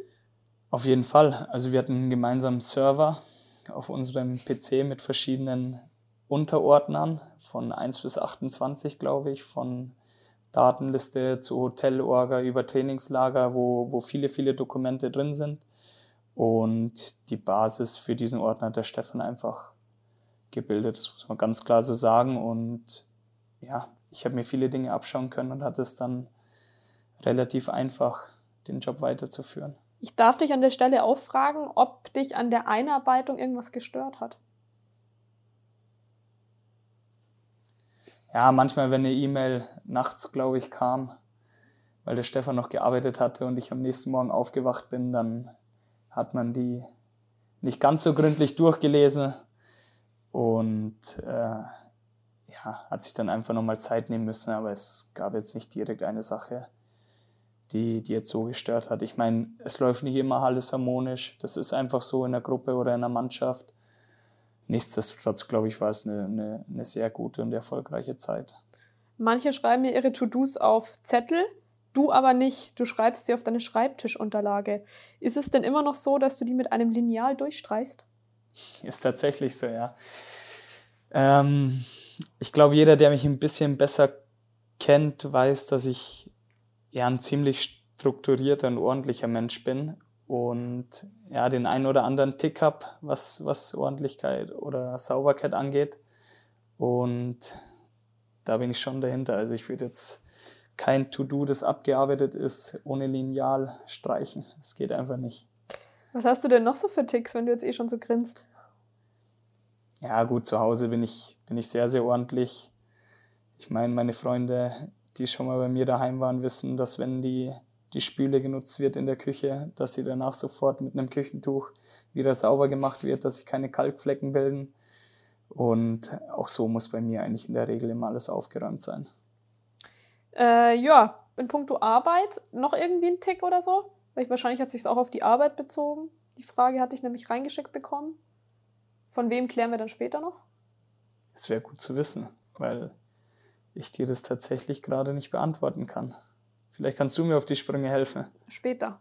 Okay. Wir haben da noch Sprachnotizen und wenn ich die dann abspiele, dann weißt du auf jeden nee, Fall, von gerade fällt es mir nicht ein. Also Kaffeemaschinenmäßig hast du auch keinen Tick oder so, dass die unten irgendwie besonders sauber sein muss bei euch? Definitiv, ja. Also wir hatten eine Siebträgermaschine im Physiobereich und wenn ich dir mal, mir dann mal einen Kaffee gezogen habe, dann habe ich auch dafür gesorgt, dass alles sauber ist, egal wie sie davor aussah. Also wenn man das als Tick bezeichnen will, dann, dann ja, aber es betrifft ja eigentlich alles die Sauberkeit. Also von dem her. Das stimmt. Jetzt bleiben wir mal beim ersten OG. Bleiben wir bei den Trainern. Da hast du ja schon viele kommen und gehen sehen. Wie viele waren es denn? Hast du mal mitgezählt? Ich müsste nachzählen. Es ja, auf jeden Fall schon zweistellig, wenn man die Co-Trainer mitzählt. Also die Fluktuation in den letzten Jahren war schon, schon enorm. Und ja, ich bin überzeugt davon, dass das in Zukunft aber anders aussehen wird. Jetzt trotzdem mal auf diese Trainer nochmal rückblickend gesprochen, ähm, wer hatte die kreativsten Ideen, die spontansten Einfälle oder vielleicht sogar die kurzfristigsten Planänderungen? Das war der liebe Tommy. An dieser Stelle auch Grüße an dich, falls du zuhörst. Ich kann mich noch genau erinnern, wir haben in der Aufstiegssaison in Duisburg gespielt. Es war der vorletzte Spieltag, wenn mich nicht alles täuscht, der Spieltag vor dem Endspiel gegen 60 und äh, sind wie gesagt nach Duisburg geflogen am Vortag.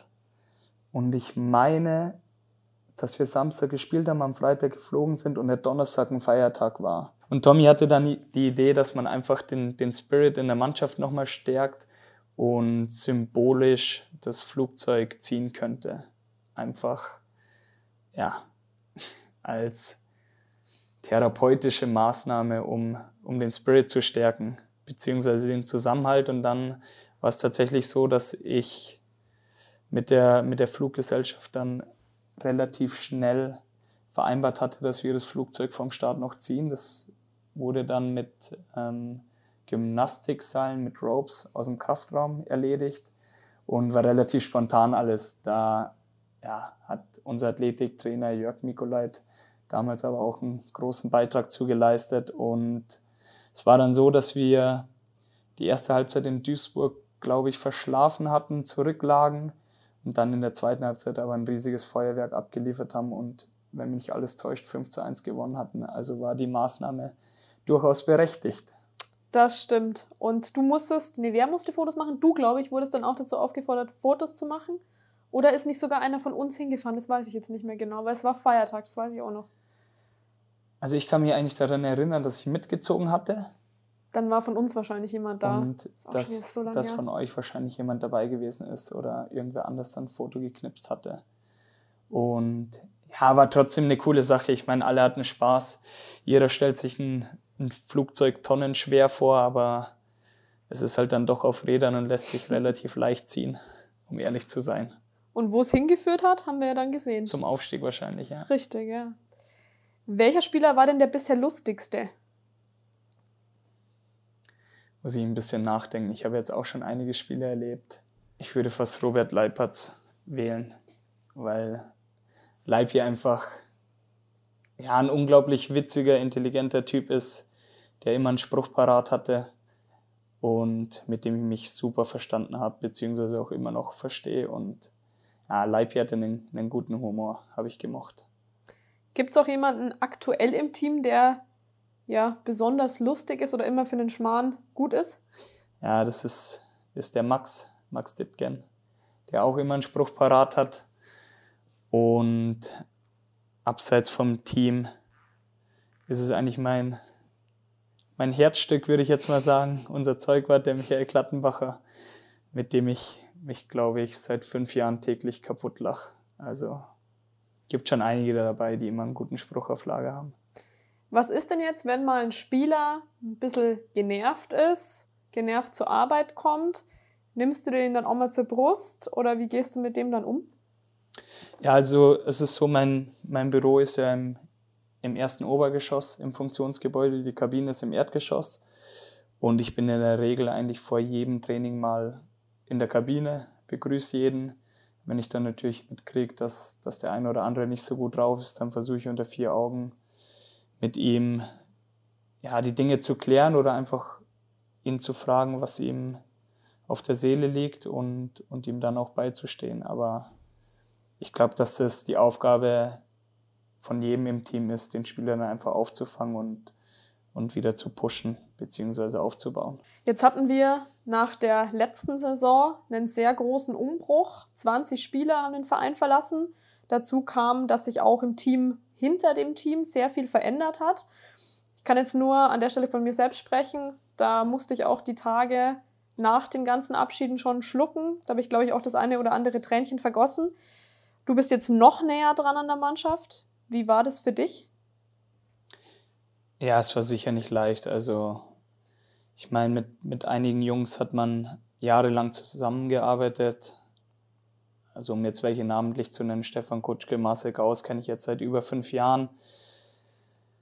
Nichtsdestotrotz war die Saison, glaube ich, für, für alle nicht zufriedenstellend letztes Jahr. Also, es hat, hat einfach nie wirklich gepasst. Und ähm, ja, deshalb war der, der Umbruch auch nötig, kann man, glaube ich, im Nachhinein so sagen.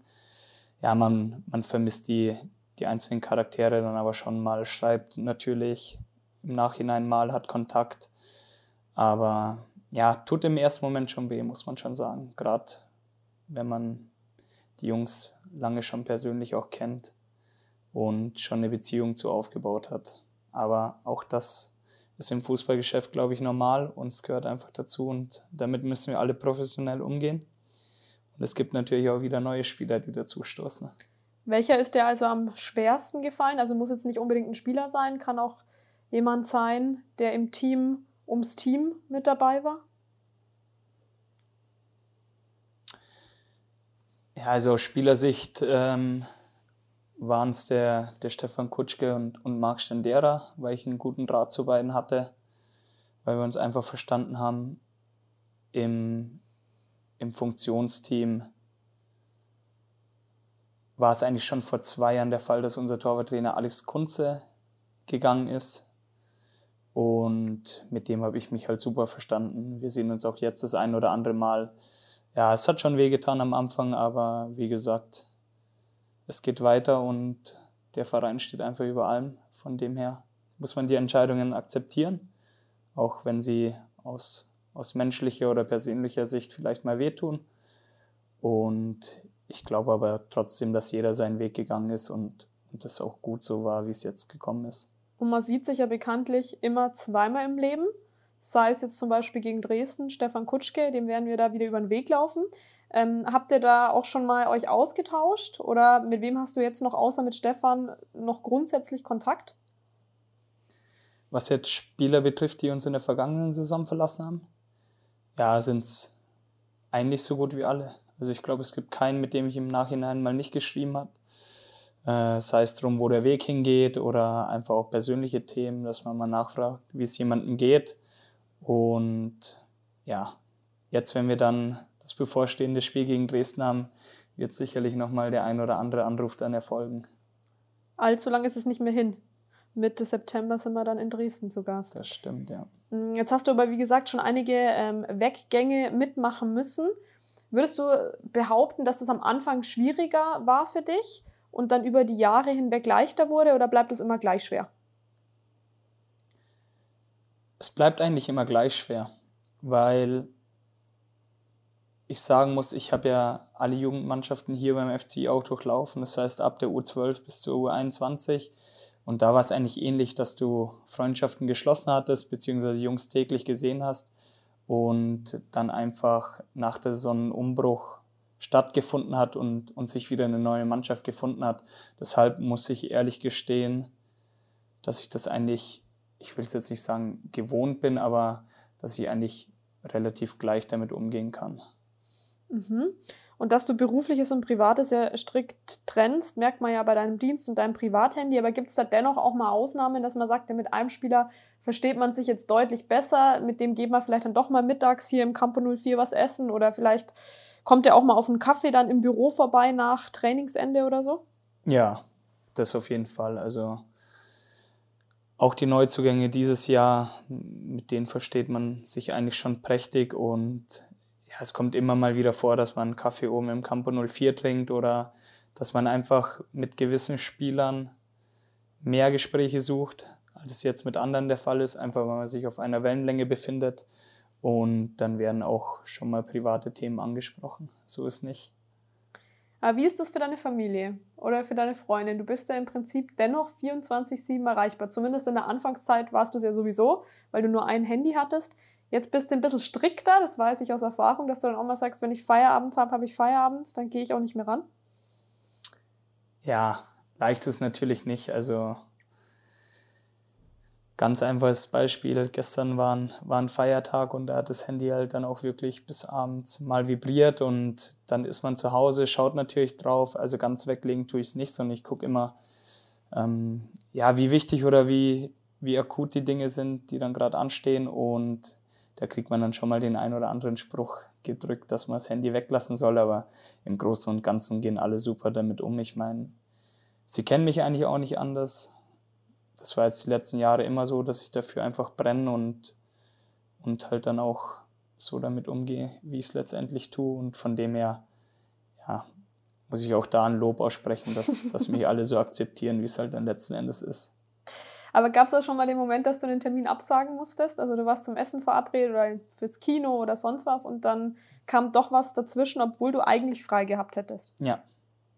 Also gerade bei Medizinchecks in der, in der Transferperiode, die dann kurzfristig, kurzfristig oder spontan anstehen, war das schon des Öfteren der Fall.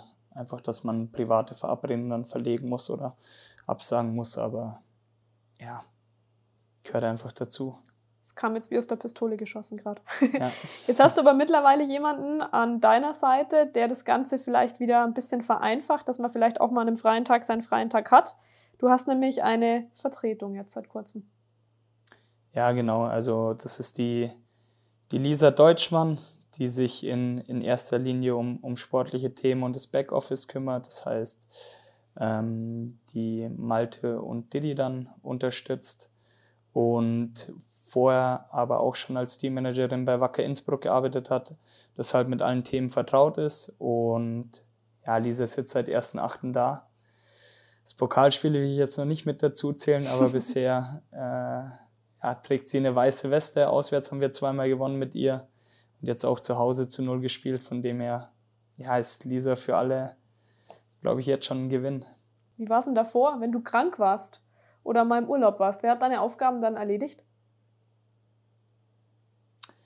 Müsstest du jetzt die Leute fragen, die das miterlebt haben, als ich krank war. Also ich habe den großen Vorteil, dass ich ja, relativ viel vom Handy aus machen kann oder vom, vom PC aus. Letzte Saison war es so, dass ich einen Heimspieltag, glaube ich, nicht begleiten konnte, weil ich an Corona erkrankt bin. Habe größtenteils alles von, von zu Hause aus erledigen können. Und ja, vor Ort habe dann einfach das Funktionsteam zusammen angepackt und, und dann auch alles erledigt. Also ich kann den Spielbericht beispielsweise auch von zu Hause aus freigeben und, und habe das dann eben gemacht, weil es mir zum Glück sehr, sehr gut ging und die Symptome sehr milde waren. Von dem her haben dann alle zusammengeholfen und die Woche, glaube ich, gut überstanden. Mit einem Heimsieg. 3-2, Andy Paulsen. Das 93. war damals gegen, oh ja, stimmt. Mm, wenn du jetzt aber sagst, du hast mal frei, dann wirst du ja auch mal die Zeit nutzen für Sport beispielsweise. Achtest du da dann aufgrund deines Jobs auch sehr auf deinen Körper, auf deine Gesundheit, auf deine Ernährung? Nee, direkt jetzt nicht. Ich meine, ich, ich habe ich hab auch im Leistungssport Fußball gespielt, also ich weiß, dass man sich nicht komplett unge ungesund ernähren sollte. Es gibt aber jetzt keinen kein Ernährungsplan, den ich strikt einhalte. Ich glaube, jeder, der mich kennt, weiß das auch. Ich äh, esse und trinke, auf was ich Lust habe. Nichtsdestotrotz versuche ich natürlich Sport zu machen und kick nebenbei noch ein bisschen in der Kreisliga, was auch wirklich eine Herzensangelegenheit ist und ja, ich mich da einfach pudelwohl fühle und auch abschalten kann. Und studierst? Und ich studiere nebenbei, gut, dass du es sagst. Bleibt nämlich manchmal, ja, bisschen hinten dran, sage ich jetzt mal. Was wäre denn jetzt gewesen, wenn du das Angebot vom FCI damals nicht bekommen hättest? Dein Bachelor hast du ja auch gemacht, jetzt machst du deinen Master. Was wäre denn da noch so als Alternative dann geblieben? Hättest du da irgendwie Wunschvorstellungen gehabt? Das ist eine gute Frage, mit der ich mich tatsächlich nie wirklich befasst hatte. Also es war damals so, dass ich meinen Bachelor in Sportökonomie absolviert habe wo der FCI mir auch die Chance gegeben hat, das durchzuführen. Das war ein Studiengang über dreieinhalb Jahre, ein normaler Bachelor of Arts und habe dann eben dual in München studiert, hier nebenbei gearbeitet bzw. Fußball gespielt und noch bevor das Studium zu Ende ging, das müsste eigentlich im vierten Semester gewesen sein, kam dann auch das Angebot von hier, beziehungsweise gab es dann auch die Möglichkeit, die Stelle hier zu begleiten. Und deshalb habe ich mich nie damit befasst. Ich muss aber auch ehrlich sagen, ich bin ein Typ, der, der sich eigentlich nicht mit der Zukunft befasst, sondern ich versuche immer das Beste aus dem Moment zu machen.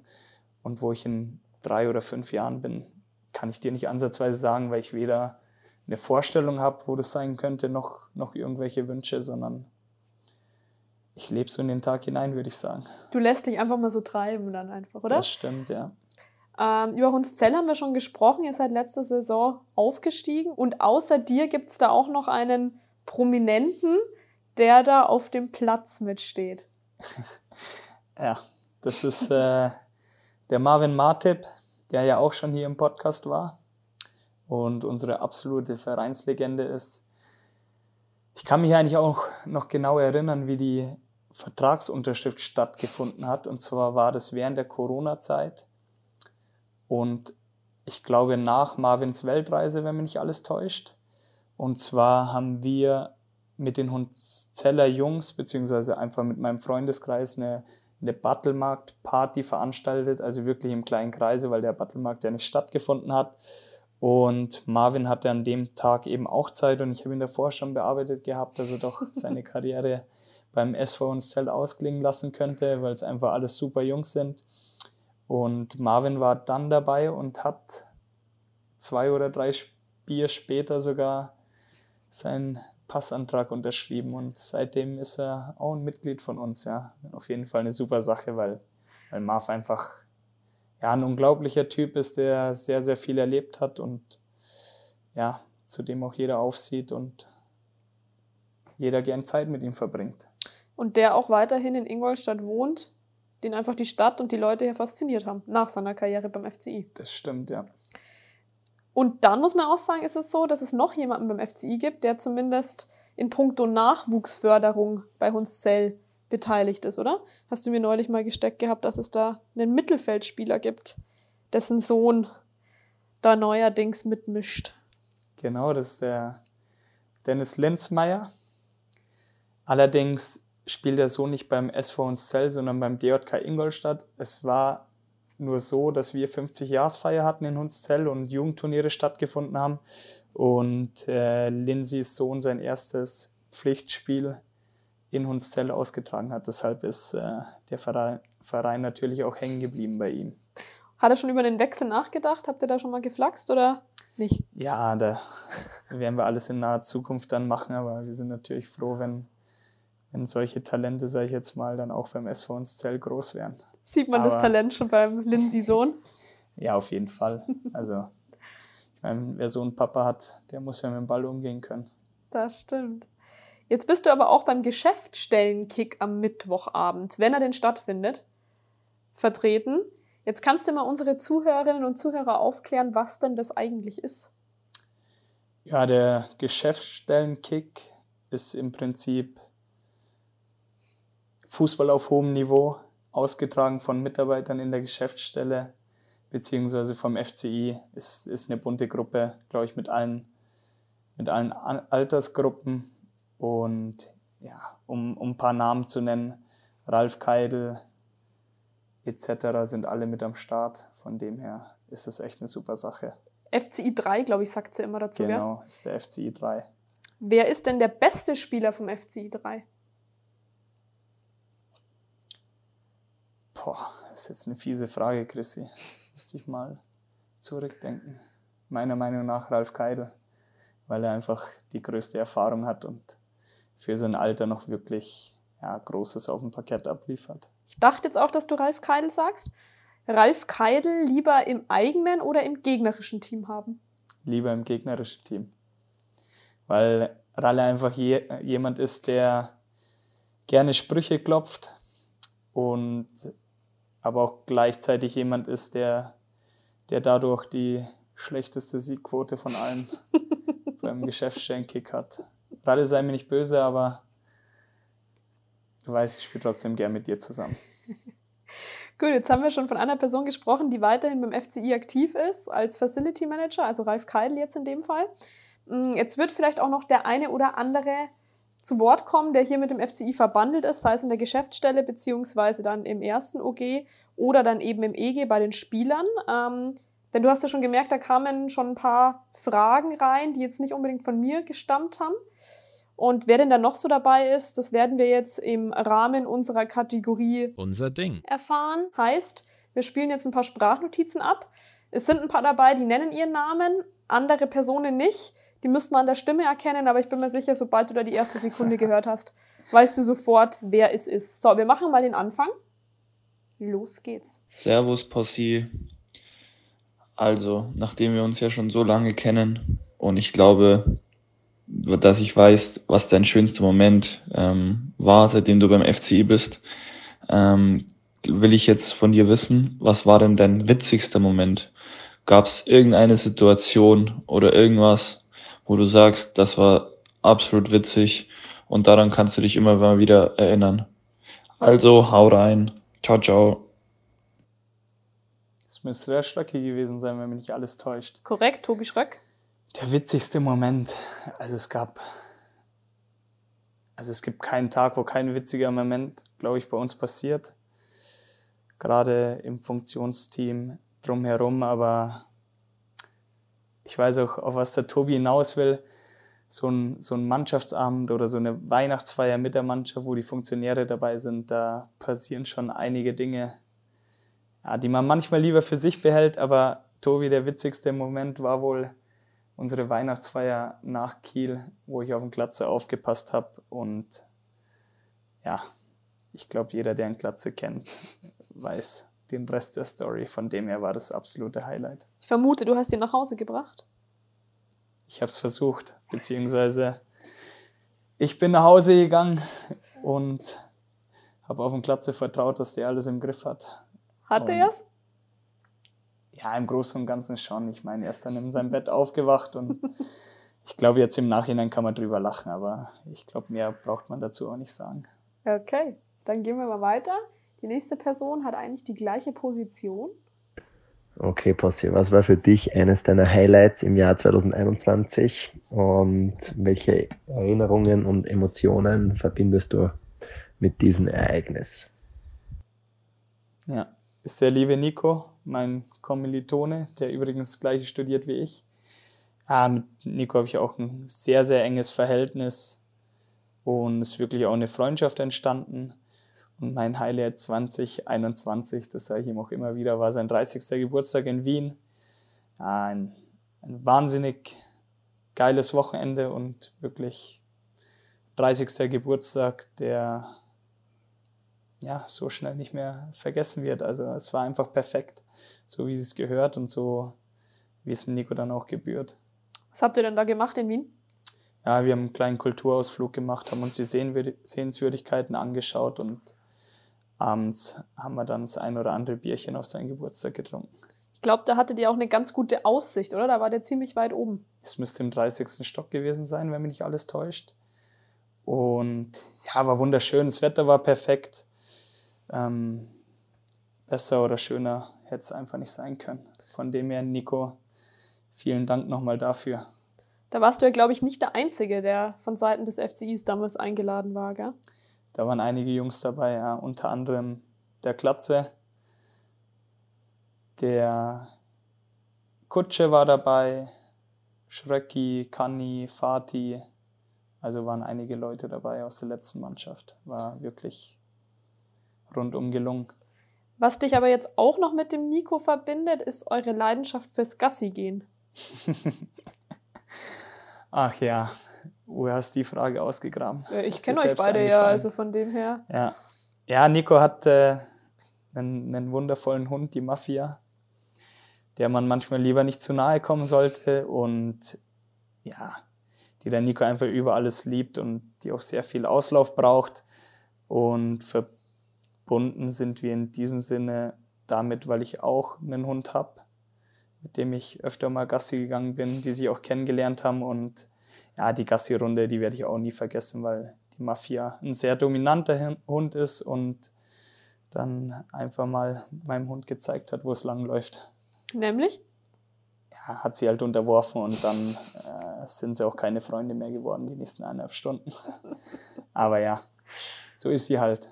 Und was euch auch noch verbindet, den Nico und dich, ist das gemeinsame Modeln.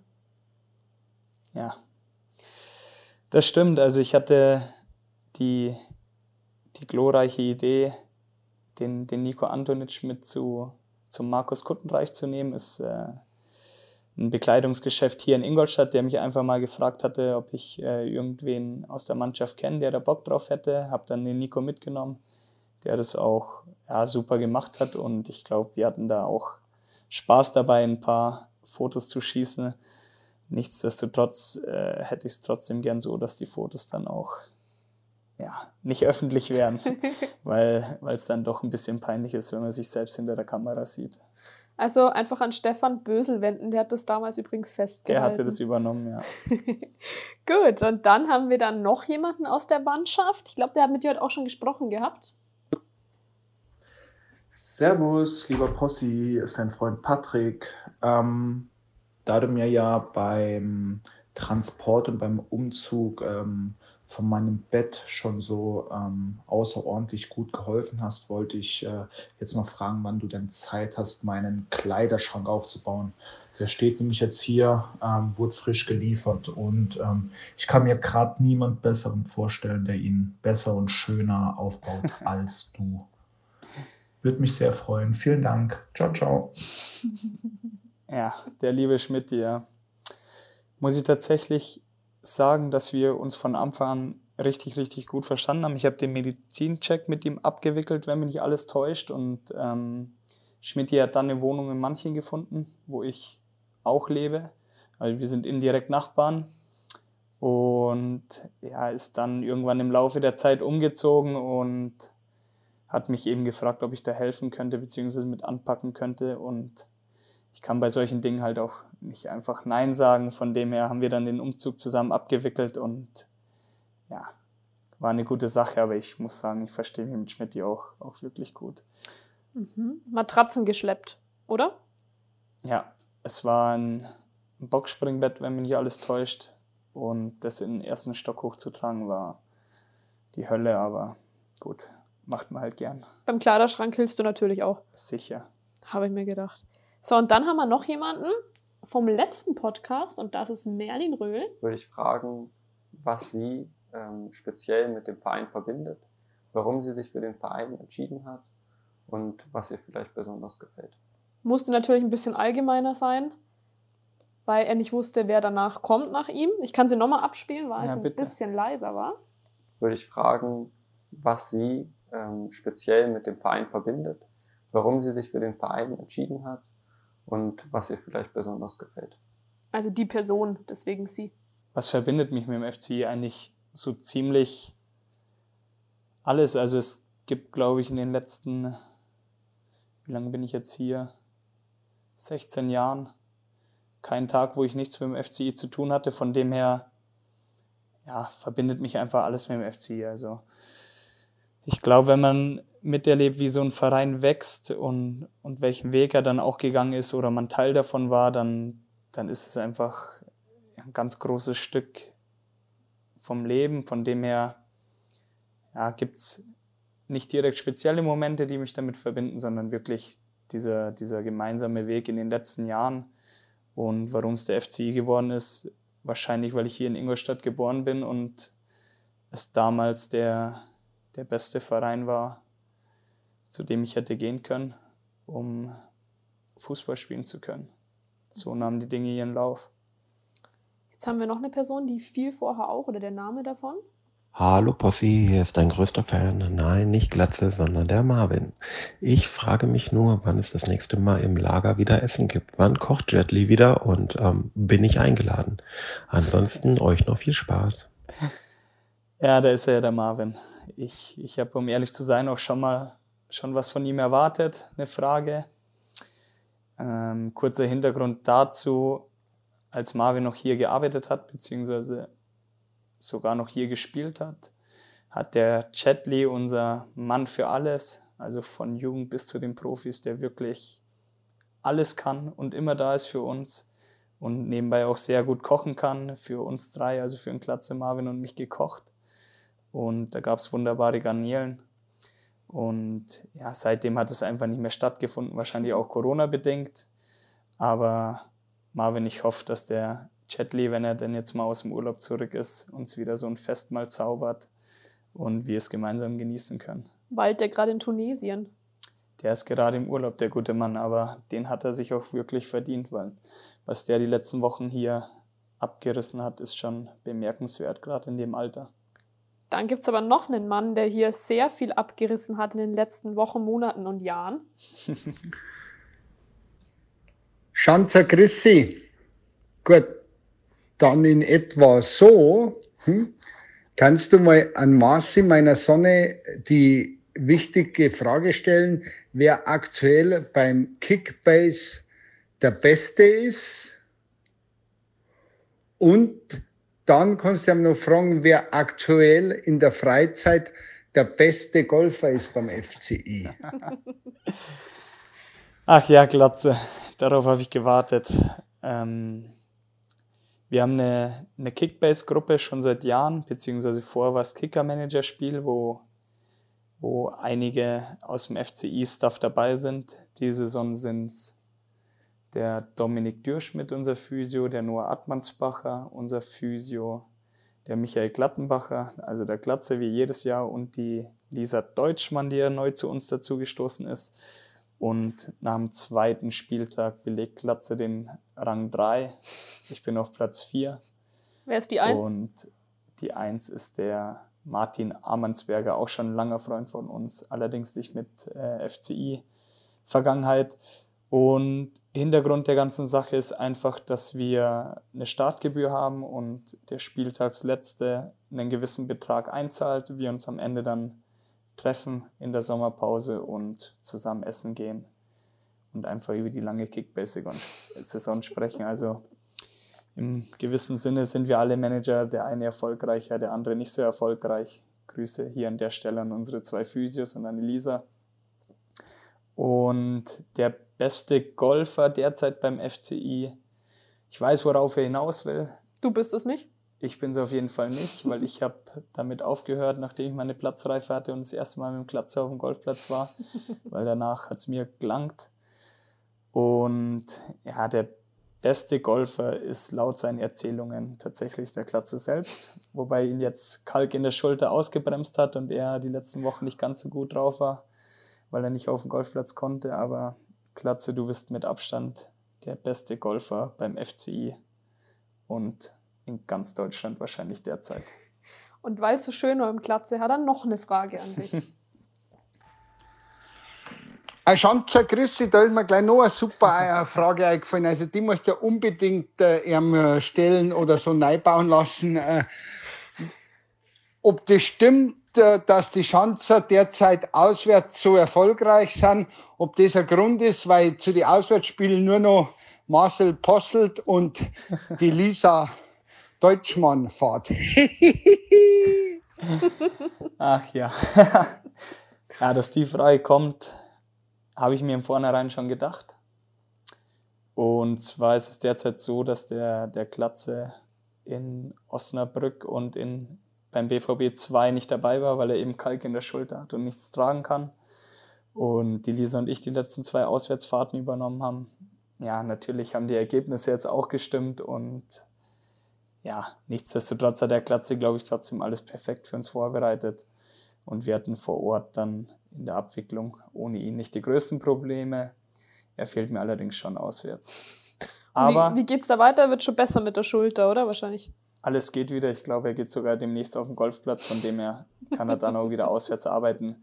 Nichtsdestotrotz, wenn, wenn wir weiterhin auswärts so erfolgreich sind, kann er, wenn es an mir geht, gerne daheim bleiben. und äh, ich glaube, Noah und Domi haben euch ja auch immer fleißig geholfen, oder? Definitiv, ja. Sehr hilfsbereit. Das stimmt. So, die Lisa, die hat auch noch eine Frage an dich. Servus, Bossi, du eure Brotwurst.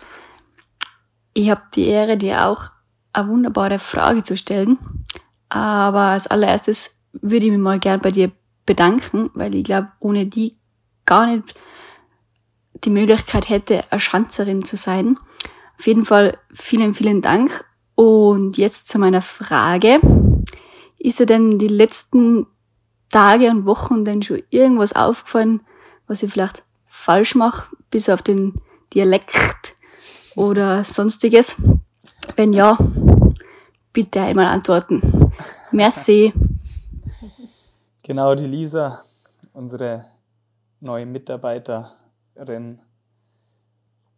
Ja, die, die Geschichte dahinter ist einfach die, dass ich die Lisa aus einigen Testspielen aus Innsbruck kannte, weil wir öfter gegen den Wacker Innsbruck getestet hatten und ich so ein bisschen die Situation dann im Verein verfolgt hatte und wusste, dass ja, die Situation nicht die einfachste ist und ähm, dass sich der Verein ein bisschen auflöst bzw. in Unruhen befindet. Und dann ist eben der Kontakt zur Lisa entstanden. Und ja, über Malte und Didi ging es dann eigentlich jetzt im Sommer relativ fix, dass wir sie eingestellt haben. Ja, lag im Endeffekt natürlich an ihr selbst, aber auch hier nochmal zum Punkt äh, Integration oder soziale Ader. Lisa ist jetzt seit 1.8. hier. Es ging wirklich innerhalb von, von zwei Wochen ging das, glaube ich, durch und Sie wohnt derzeit bei mir zu Hause in Manching und hoffe, sie fühlt sich wohl in der Wohnung.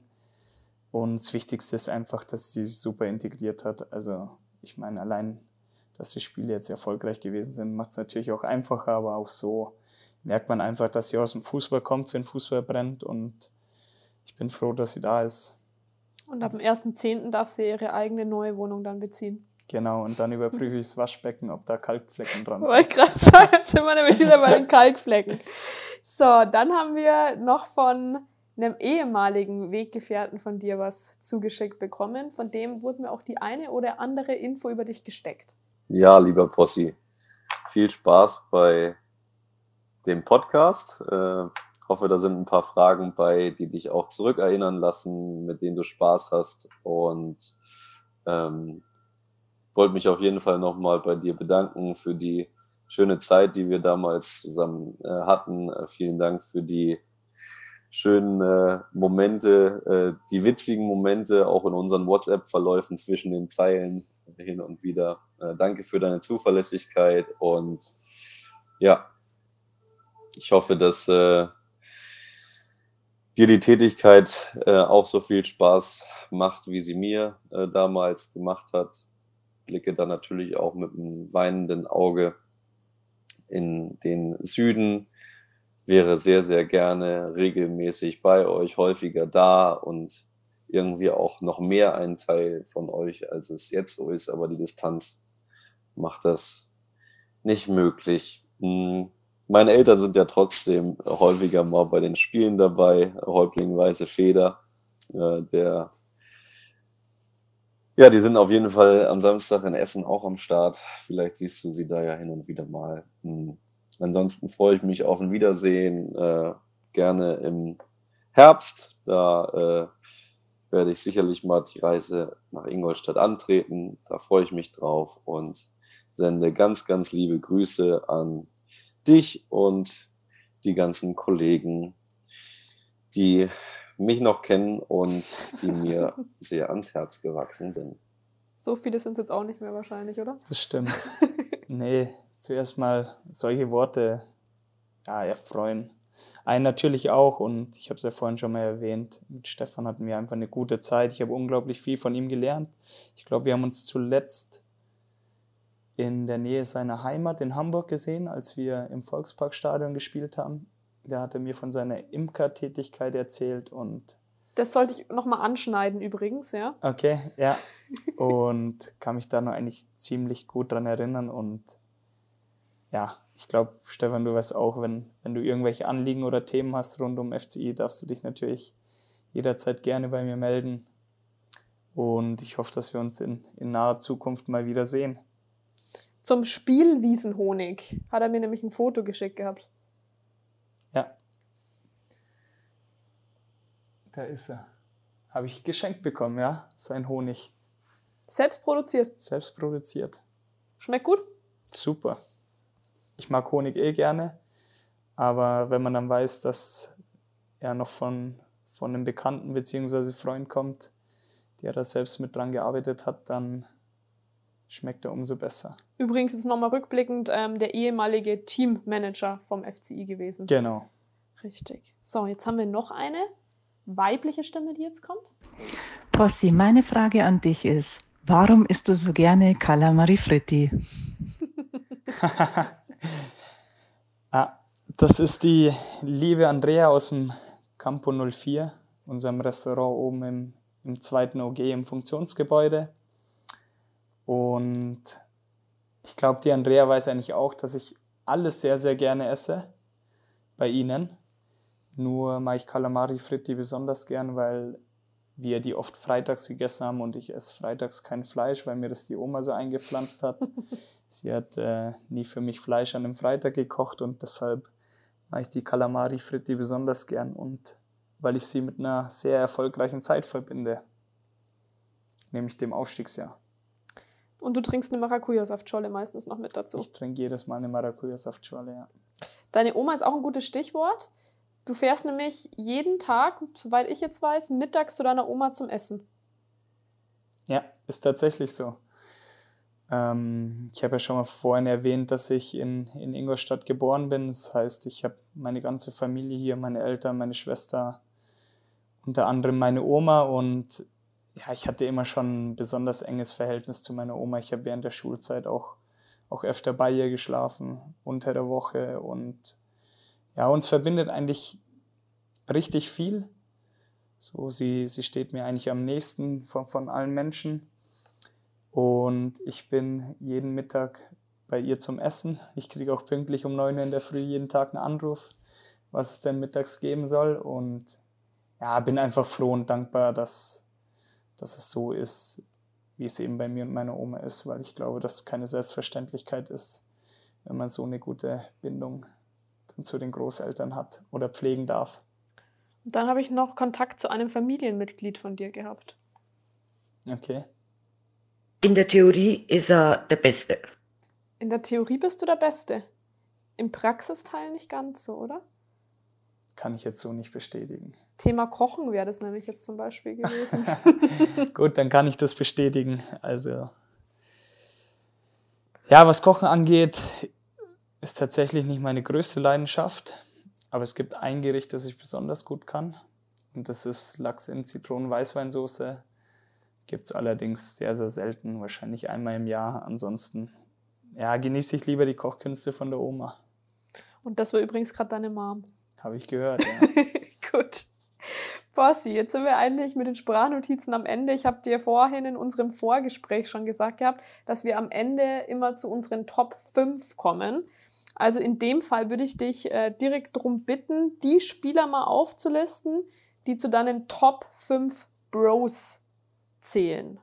Es gibt keine Rangordnung, also du würdest einfach nur die Top 5 aufzählen. Ja. Also es gibt sechs, die mir sofort im engeren Kreise einfallen. Jetzt muss ich nur einen streichen. Aber es sind, also auf jeden Fall ist Marvin Martip dabei, weil uns einfach unglaublich viel verbindet und, und wir sehr, sehr viel gemeinsam erlebt haben, unter anderem den Kreisliga-Aufstieg letztes Jahr und wir auch jetzt noch enorm viel Kontakt haben. Dann Stefan Kutschke, auch fünf Jahre miteinander durch dick und dünn gegangen, auch privat das eine oder andere gemacht und einfach ein super Typ, unser Kapitän gewesen. Zu Marc Stendera hatte ich auch ein sehr enges Verhältnis, weil ich ihn auch die ersten zwei Monate, glaube ich, aufgenommen habe, als er hierher gewechselt ist und eigentlich mehr oder weniger bei mir gelebt hat als in seinem Hotel. Also wir haben durchgehend Fußball zusammen angesehen und ja, uns verbindet auch sehr, sehr viel. Dann natürlich Fatih Kaya, zu, sehr, zu dem ich auch ein sehr, sehr enges Verhältnis habe und wir unglaublich viel Zeit miteinander gebracht haben. Ich weiß, dass ich immer auf ihn zählen kann und ja, haben sehr gutes Verhältnis, beziehungsweise sind sehr enge Freunde. Und ich zähle jetzt noch eine Person auf, von denen, die natürlich jetzt nicht mehr bei uns sind, weil die anderen mit denen stehe ich ja noch regelmäßig in Kontakt, aber ich habe es jetzt darauf bezogen, wer, wer jetzt von uns. Sehr gut gerettet, ist. sehr gut gerettet. Nee, es ist einfach so. Die letzte Person wäre Christian Tresch, weil ich auch mit ihm regelmäßig im Kon Kontakt stehe. Er ist, er ist ja noch in Gerofing, hat seine Familie dort, ist Ingolstädter und ja, auch wir haben eine sehr kurze Zeit zwar erlebt, aber trotzdem intensiv und haben auch jetzt noch, noch regelmäßig Kontakt, also auch während seiner Zeit, als er im Ausland war. Und jetzt schon mal ein Tut mir leid an alle anderen, die ich nicht aufgezählt habe. Da gibt es natürlich etliche, die da auch noch dabei sein sollten. Aber ich darf jetzt auch keine weiteren Namen nennen. Richtig, es durften nur fünf sein. So, jetzt hast du gerade gehört, es war ja auch Merlin da, der eine Frage an dich hatte. Also beim letzten Podcast sich schon eine Frage für den nächsten Gast überlegt hat. Und gleiches darfst jetzt du machen. Weil wir beim Schanzer Podcast, der von Auto Bierschneider und den Stadtwerken Ingolstadt präsentiert wird, das immer so handhaben. Der Podcast-Gast vom jetzigen Mal darf sich für den nächsten eine Frage überlegen. Die wahrscheinlich dann auch ein bisschen allgemeiner sein muss.